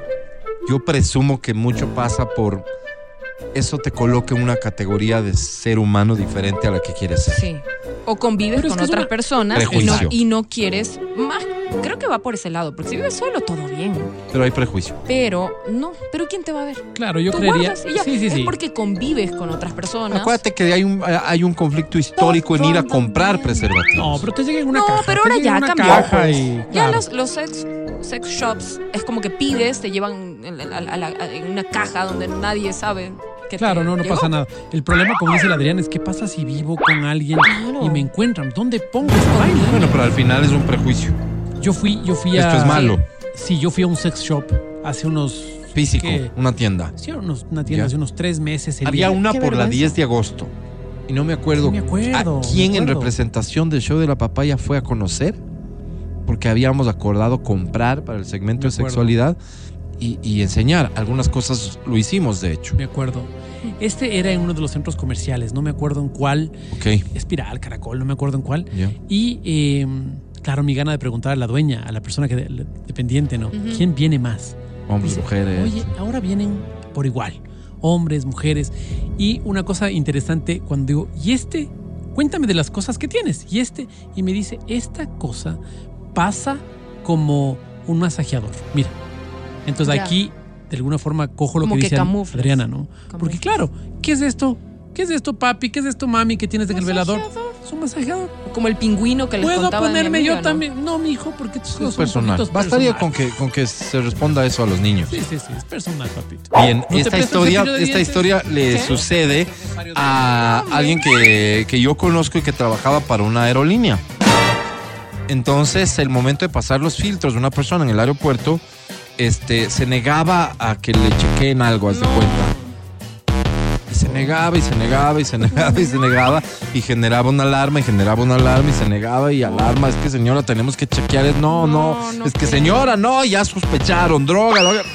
Una señora muy distinguida, adulta, abre la Sí, cartera. puedes llevar como... El problema es que había protocolos que cumplir. Abre la cartera y ya, guapo. No sé si era dildo o vibrador, pero era evidentemente un, Un arma, pene. pues, No estoy llevando a alguien. ¿Qué, dirías ahí? Imagínate. Cara. Esa persona quería mantener en la privacidad que ella quería darle a su vida sexual la presencia de esto. Pero le tocó. ¿Por qué? Por la impertinencia de transportar en su cartera, en su maleta de mano. Ya nada. Wow. Y, te- y- y- y así caes en boca de un montón de gente. Cuando estás haciendo algo que seguramente todos hacen con o sin juguete sexual. Una Pero te cosa, que, una cosa que me llama la atención de las mujeres es que le ponen nombre. Yo no sé si me compro la manga y le pongo Luchita, le pongo, yo no Claro, sé, yo creo que no lo haría. Pero yo veo que las mujeres le ponen nombre, le ponen nombre a sus juguetes sí. sexuales. Sí, sí le ponen. Sí le ponen, en serio, en serio, en serio. Es que cuando... Tipo, Tipo, no sé, el, el- el Thor. Sí, pero Oye, eso suena muy de Pero es que así dice, pues, Thor. ¿Y ahora qué hago? O sea, ¿qué- qué- si te encuentran eso, ¿qué te inventas? ¿Qué dices? ¿Quién te encuentra? O sea, Depende de eso. tipo en el, en el aeropuerto. Ya ¿Cómo nada, regresas a ver otro. O sea, ¿qué, qué ¿Qué digo? pues? Que Pero Soy quedarías locutora. pésimo, pues, Soy saliendo a decir, locutora, este es mi mira micrófono". lo que me ha puesto. Ese fue- es mi micrófono. ¿Qué vas a hacer como cuando... Como, como- Te agarro así. No, pero yo digo, nunca falta el que le dice, oye, Walter, ¿este pasa o no pasa el vibrador? Entonces, puta, Pero espérate, o sea, aquí, ¿qué es lo que corresponde? Reconocer eso. Está, no, no está prohibido transportar, es tuyo nomás. O sea, pero si le digo antes, tipo, mira, en la maleta se va a encontrar con esto, no. mira, ¿Con qué? Con, encontrar con- ¿con el qué? Disculpen, no le escucho. Es que no tiene por qué haber nada de esto. O sea, lo único que va a ocurrir es que pasa la maleta, necesitamos chequear su maleta. Se abre la maleta, se chequea, se verifica, siga. Pero esta persona quiso evitar ese, ¿Pueden ese mis momento. hijos estar un poquito más allá, por favor? De hecho, por temas de seguridad, Claro. solo el dueño del equipaje tiene que estar ahí, Pero nadie no, más. mentira, Exacto. porque yo he visto que abren ahí, ahí está la gente. Y está súper Sí, sí, cerca. no es que hay un salón Súper privado para cerca. esto. Sí, mami, yo Pero te no tienes espero. por qué no me avergonzarte. esperes. No me esperes, Juanito, no me esperes. Vaya con el papi. Pero el papi dice que, te, que me quede contigo. No. Anda donde tu taita, Juanito. No digo que no sea incómodo, pero lo mejor a todo esto puede ser tener una conversación, tener una comunicación transparente con los hijos respecto a la sexualidad.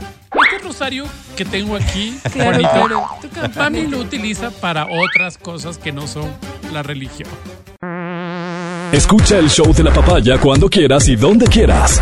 Busca XFM Ecuador en Spotify. Síguenos y habilita las notificaciones. Vuelve a escuchar este programa en todas partes. En Spotify, XFM Ecuador. Quiero hacer un, un reclamo público. Quiero que me acompañes en esto y si es que te identificas conmigo en el reclamo, que pues nos, nos unamos. Vamos. Es para reclamar nada más. No, no hay otro propósito, solo reclamar. Ok. Haz de Pero cuenta, no, igual. no queremos que haya ninguna reacción ni respuesta, solo queremos reclamar. Ok.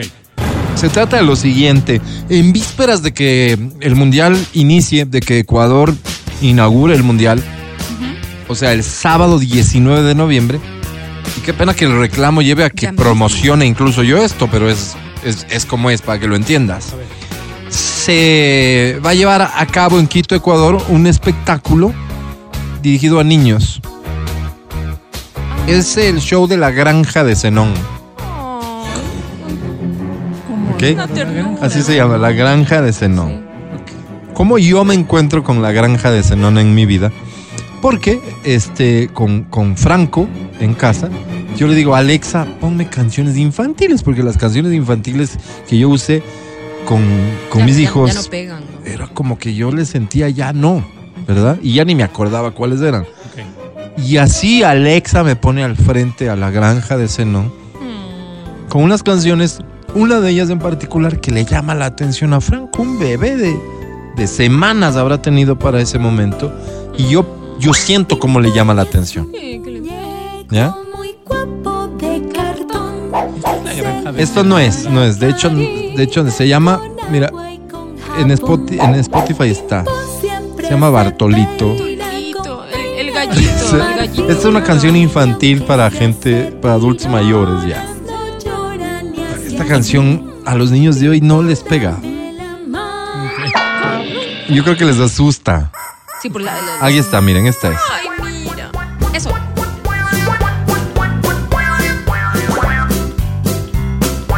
Escuchen. Bartolito era un gallo que vivía muy feliz. Cuando el sol aparecía, Bartolito cantaba así.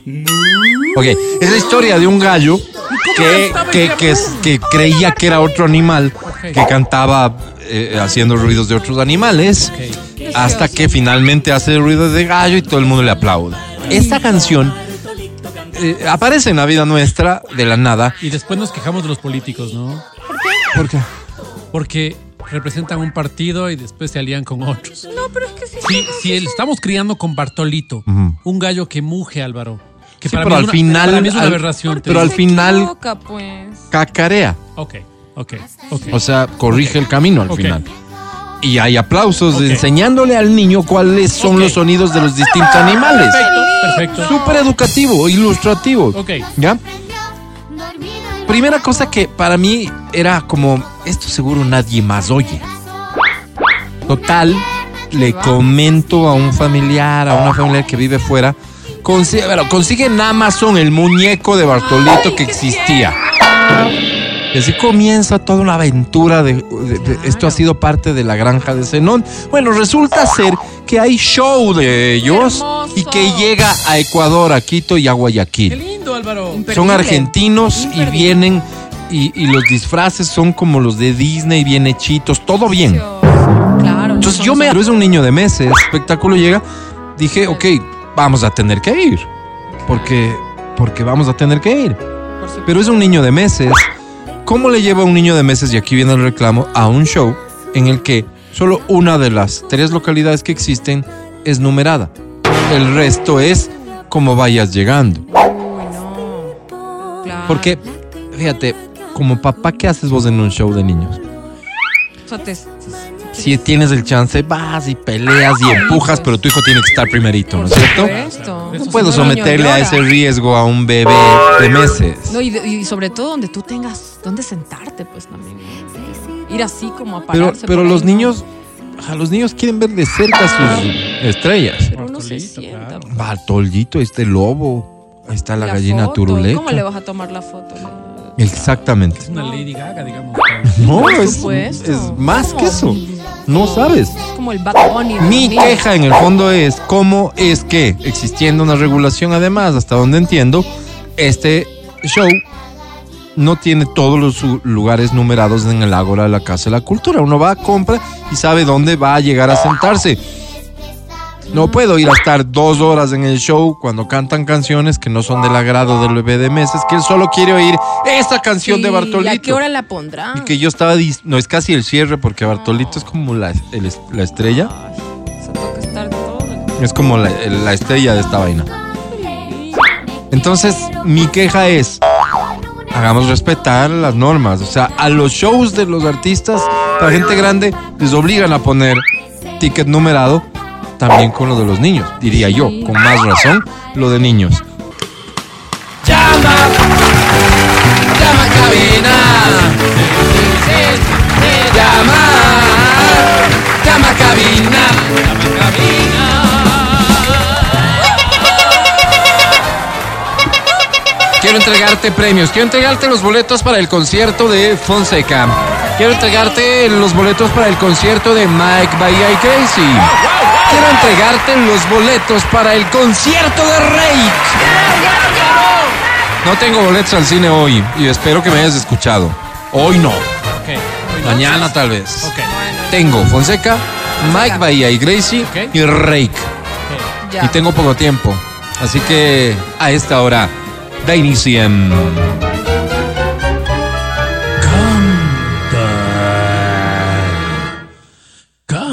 Canta, cholo, canta, suelta la varón.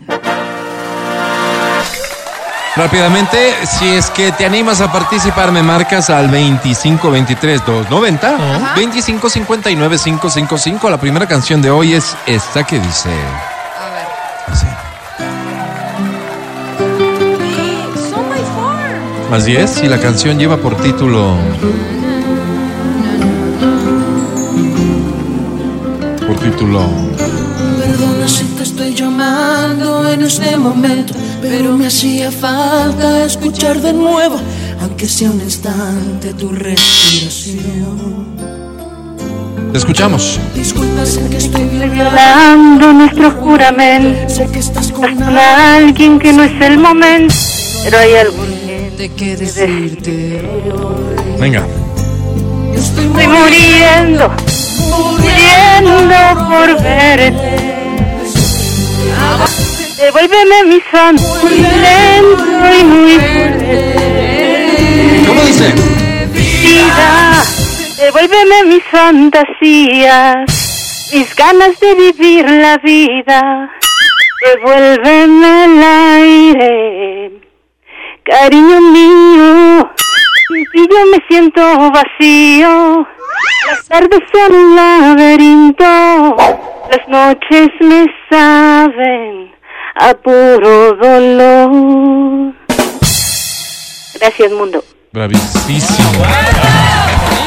Oye, qué bonito arrancar semana con alguien que tiene el vibrato también trabajado. ¿Cómo te llamas?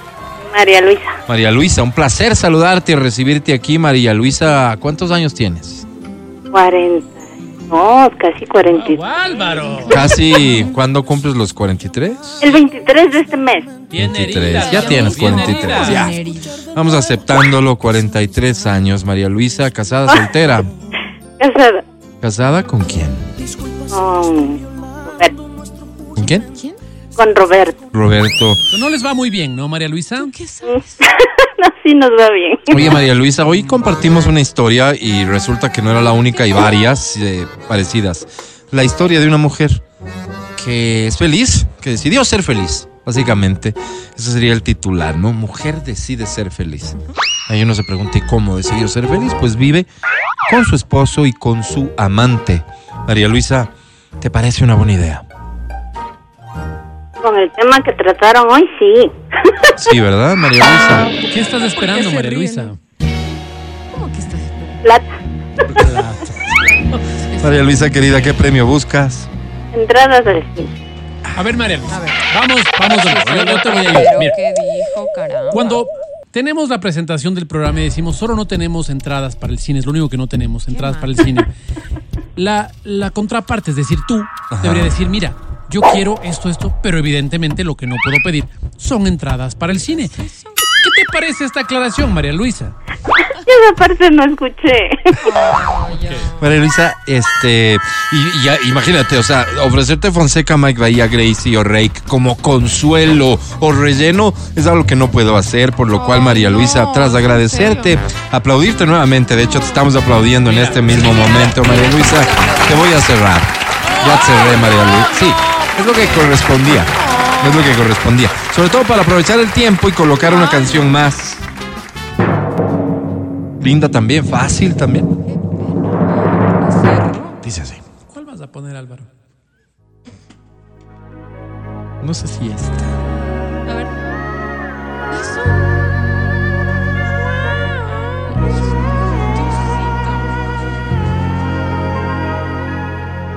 Ah, ¿no sabes cuál es?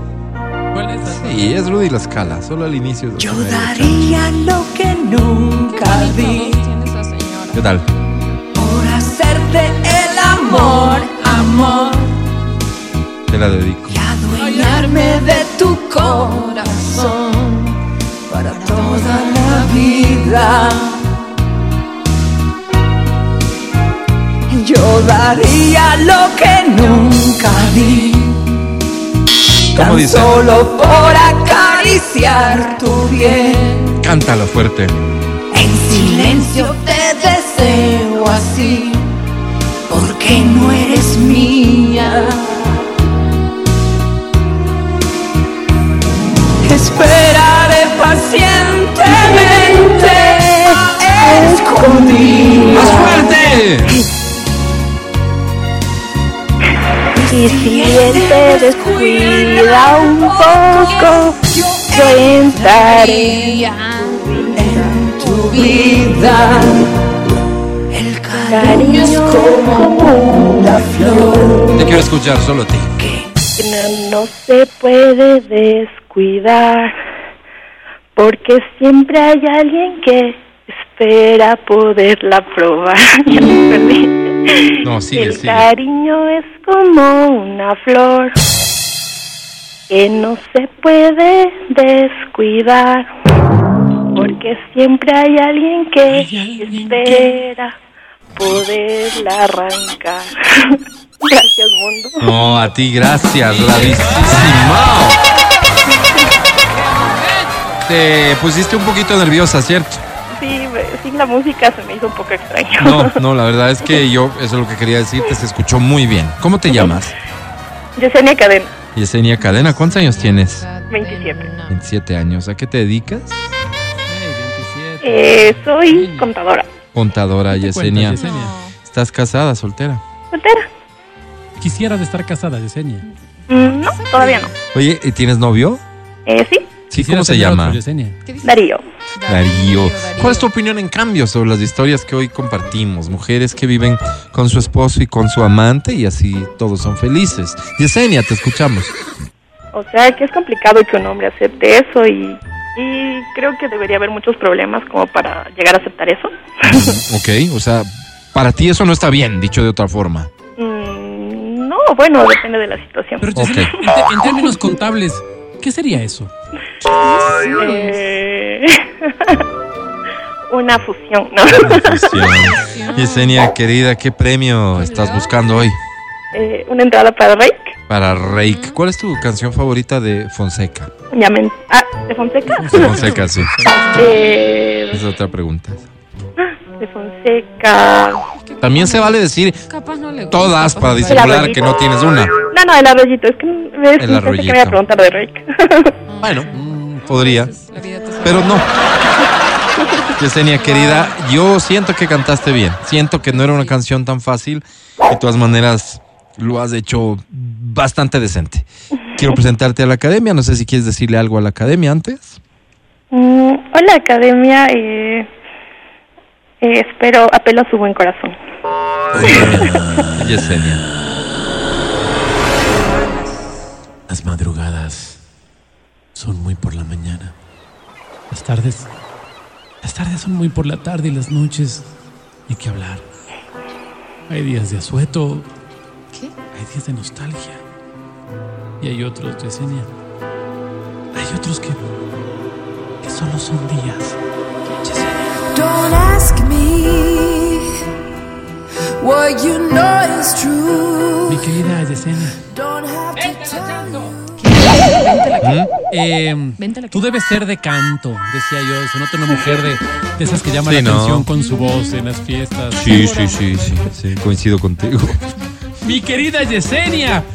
Sí, cantas. Sí, lo que te falta es cantar bien, pero tú cantas. Y eso es indiscutible y a mí me gusta. A mí me gusta la valentía, Yesenia, me gusta la valentía.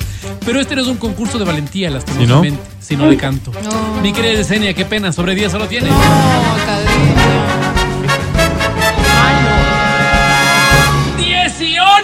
¡Oh, Dios! ¡Sorpresa!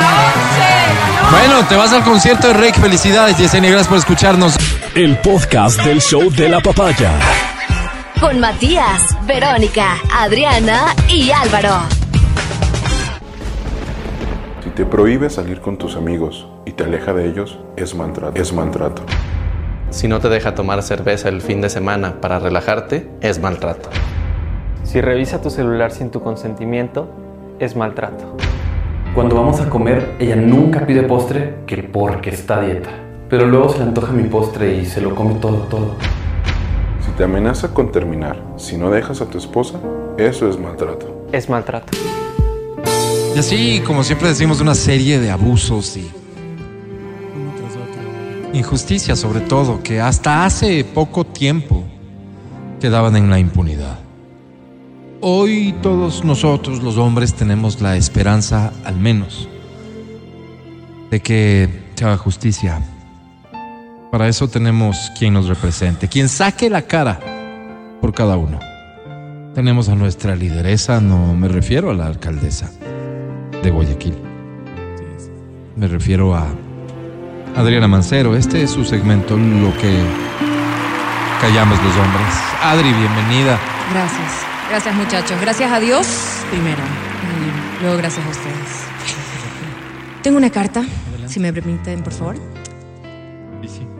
Icónica y avasallante. Luchona, guerrera, pro amor, inmortalis, illuminati, reptiliana, divasa, costosa. Cuántica, fuego de Marte, en conexión con el universo, imponente e intimidante. Empadronada, exclusiva, rimbombante, soberana. Atropellada por la fama, vacunada contra el fracaso. Esa es usted, Adri. Me encanta. Adri, hoy le quiero hacer un par de confesiones. Sí, me pegué unos tragos, no le voy a negar, pero es que si no lo hacía así, quizás no hubiera tenido el valor de escribirle. Y le ofrezco una disculpa de antemano. Pero yo sé que usted no me va a juzgar. Y es que, ¿cómo hacerlo después de esa vida libertina que tuvo en el pasado, con todo respeto? Pero que gracias a Dios ya fue tocada Sí, señor. por el arrepentimiento. Y por último, si la tocaron otros, ese es mucho su problema, ¿cierto? Respeten a la patrona, les he de decir, cuando veo que escriben en los comentarios, le ponen unas mujeres envidiosas, cosas horribles, pero bueno, como le decía, vengo aquí arrepentido porque no hay cosa más bonita que un varón que dé la cara y que asuma cuando se equivoca. Yo me equivoqué. Me equivoqué desde que permití que me maltrataran. ¿A quién voy a engañar?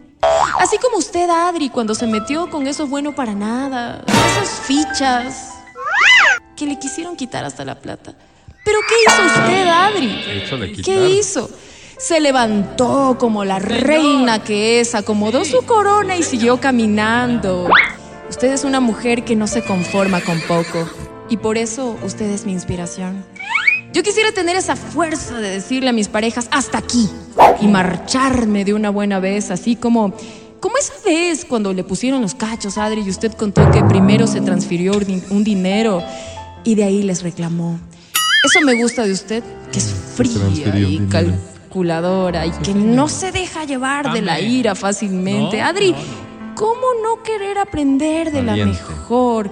Yo quiero esa malicia, esa forma de ver la vida más astuta, más ambiciosa. señor. Yo creo que solo así, siendo así, podría sufrir menos y ser un luz, un ser de luz como usted, que es la dueña de su Así propio es, destino.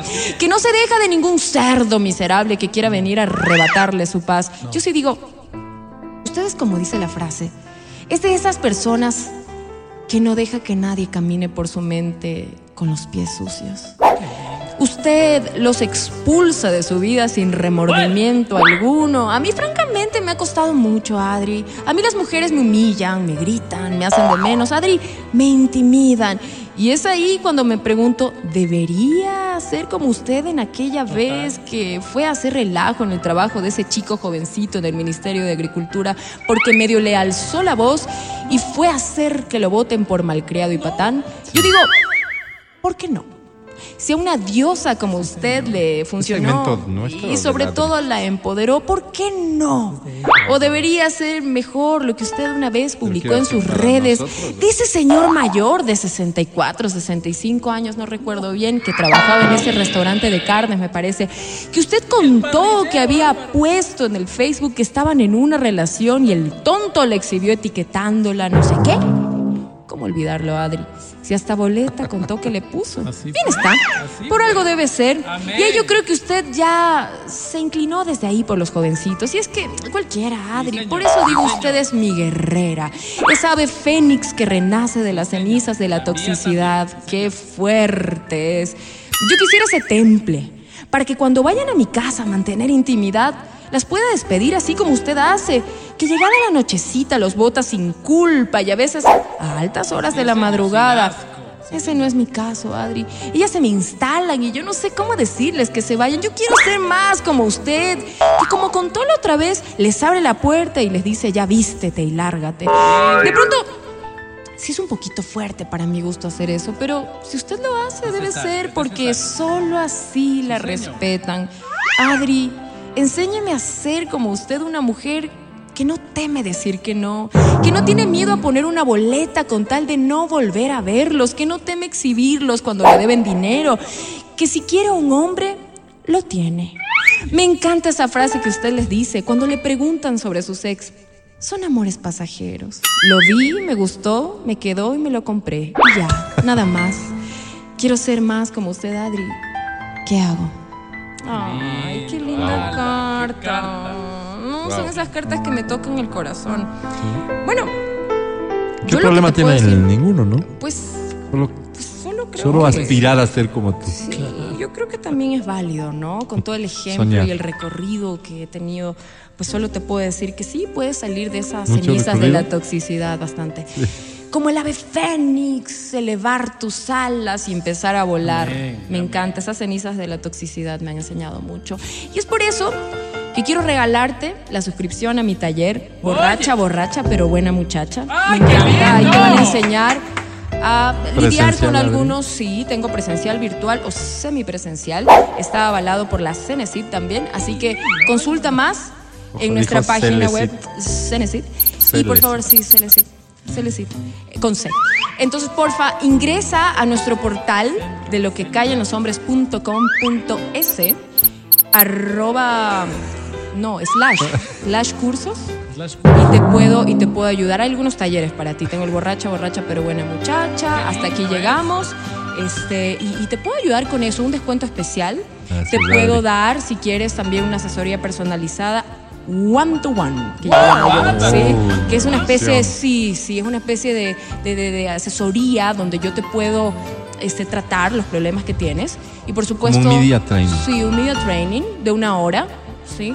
Donde podemos OnlyFans, conversar, pero- conversar de la vida también. Y, y puedo, y puedo ah, darte esa asesoría personalizada más, más cercana que necesitas, ¿no? Esto, esto pasa mucho en la, en- en la costa. Esta gente embauca a otras así, igualito. No, no, me encantaría que también, pues claro, hagas tu aporte en la página, lo que A partir de- cursos slash donaciones, donde puedes dar tu aporte para toda la comunidad masculina. sí, señor, ¿no? qué Un aplauso, se lo merece, no, no, se lo merece. No Hace tanto por nosotros que por cierto es solo devolverte un poquito de lo que recibimos. No, que va. Borracha, borracha, pero buena muchacha. Recuerda, también estamos en un podcast. Síguenos. Gracias Adri, nuestra Mesías del amor y la justicia. Dios le pague por su guerra diaria en contra del abuso hacia el ser más noble, entregado, sincero y leal. Leal al amor. Gracias por darnos la razón de lo que es lo correcto, porque Dios nos dio un corazón grande para amar y amar. ¿Quiénes somos nosotros para negar eso? Eres nuestra Obi-Wan Kenobi de la sabiduría. Te bendigo. Gracias por darnos tanto amor, Adri. Y te amo. Gracias por este segmento. Escribe un oyente en este momento. Ay, lindo. Te bendigo. El podcast del show de la papaya. Y Gracias a ti por escucharnos. Mañana, después de las 9 de la mañana, estaremos de vuelta aquí en el show de la papaya. Ya viene Edwin Ernesto Terán con Reconexión en Exa, no se lo pierdan. Yo agradezco al equipo de este programa. Gracias, mi querida Vale. Gracias, Pancho. Gracias a Feli en Democracia TV. Que también agradece. Fe. Para mí es un día especial. Hoy saldré por la noche. Hasta mañana, Matías Dávila. Muchísimas gracias, amigo querido. Hasta mañana con todas las personas que nos han escuchado, que han estado fieles, que han estado al lado de su radio, pegando la oreja, dejando de trabajar. ¿Para qué? Para ser parte de esta familia. Gracias, gracias, Señor. Disimulando que están haciendo algo, ¿no? Nos vemos el día de mañana. Gracias de corazón. Cómo no, Adri Mancero. Hasta mañana. A mis querubines del amor los amo. Profundamente. Chao. Solo soy Álvaro Rosero, el más humilde de sus servidores. Será hasta mañana, sí. Un siervo más. Hasta mañana. Chao, bye. Hasta aquí el podcast del show de la papaya. No olvides seguirnos y habilitar las notificaciones para que no te pierdas nuestro siguiente programa.